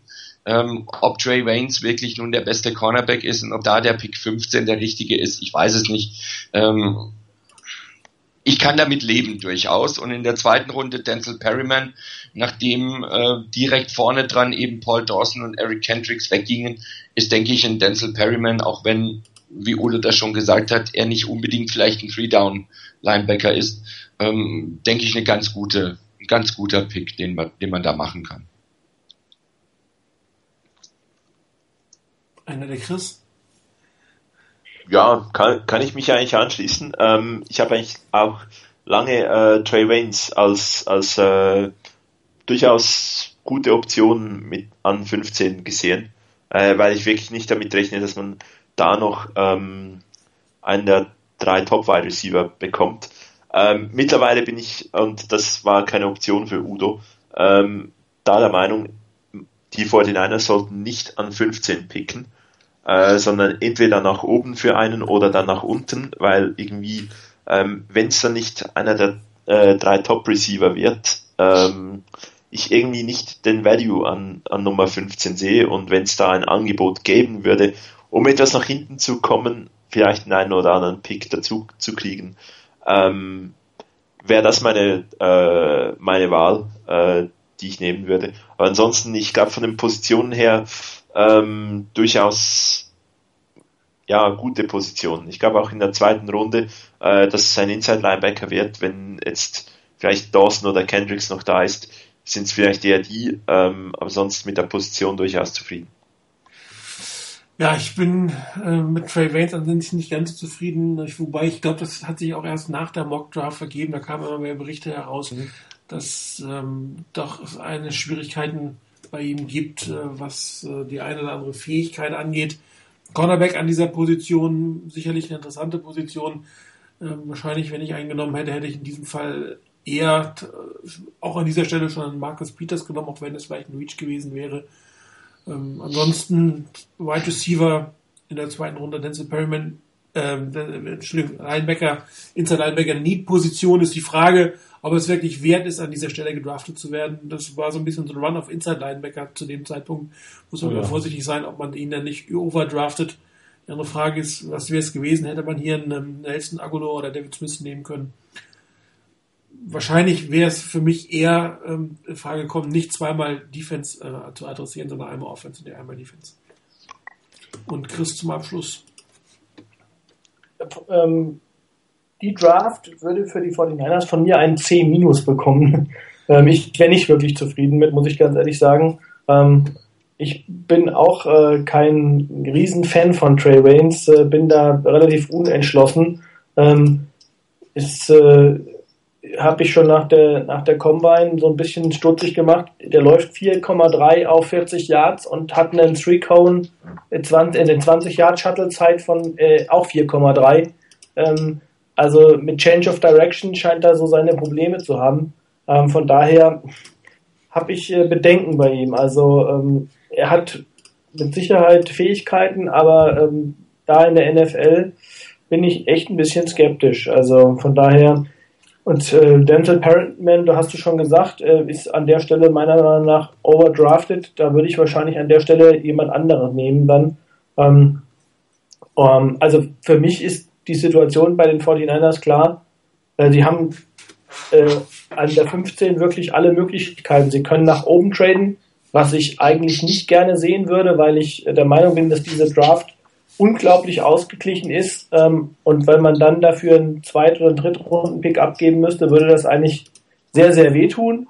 Ähm, man kann an 15 bleiben, man kriegt äh, meiner Meinung nach sehr, sehr gute Spieler ähm, an dieser Stelle, aber mein Wunschszenario wäre fast, wenn die ersten, wenn die drei Wide Receiver weg sind, äh, dann auf jeden Fall nach unten zu traden, vielleicht einen Zweit- und einen Drittrunden-Pick mitzunehmen und ähm, dann vielleicht einen Spieler mehr sogar aus diesem, wie wir haben ja auch selber festgestellt haben, dass wir uns teilweise gar nicht richtig entscheiden konnten, ähm, weil wirklich viele Spieler waren, die man in Erwägung gezogen hat.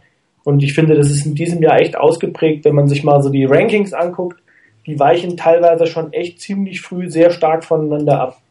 Ähm, und das zeigt so ein bisschen für mich auch die Ausgeglichenheit, dass es wirklich nicht so eine klare Reihenfolge gibt bei dieser Draft. Ja, wunderbar. Dann war es das für heute. Relativ lange Sendung. Ich hoffe, es hat trotzdem Spaß gemacht. Noch eine kurze Information. Die 49ers werden ein bisschen Geld verdienen wollen in nächster Zeit. Sie bringen nämlich zum ersten Mal in ihrer Geschichte ein, ein Alternate Jersey auf der Draft Party ähm, auf den Markt sozusagen. Es ist so, die ist die quasi die dritte Uniform. Teilweise nutzen Teams das als Throwbacks-Uniform. Manchmal werden sie auch einfach nur bei speziellen Spielen angezogen. Also wollte Fortinanders werden das das erste Mal machen. Mal gucken, wie sie aussehen. Äh, Spieler, unter anderem Navarro Bowman, sollen äh, daran beteiligt gewesen sein. Jeder weiß ja, Nike ist der neue Ausrüster und die müssen natürlich auch ein bisschen oder wollen ein bisschen was verkaufen und die Fortinanders hatten anscheinend keine großen Interesse dran, ihr eigentliches Jersey ähm, anzupassen. Also werden sie neue Alternate-Uniforms haben. Auch das werden wir wahrscheinlich spätestens morgen kennenlernen, zusammen mit den neuen 49ers, zumindest mit dem einen neuen 49ers, so wie es aussieht, falls sie nicht raustreten. Ich wünsche euch viel Spaß bei der Draft am ganzen Wochenende. Wir werden uns kurz nach der Draft, wahrscheinlich schon nächste Woche, zu dem Thema nochmal wiederhören. Danke für euch, für euch vier beim dabei sein und für die Stange halten oder mich äh, sozusagen ersetzen für die ersten anderthalb Stunden und äh, danke fürs Zuhören und bis dann. Ciao.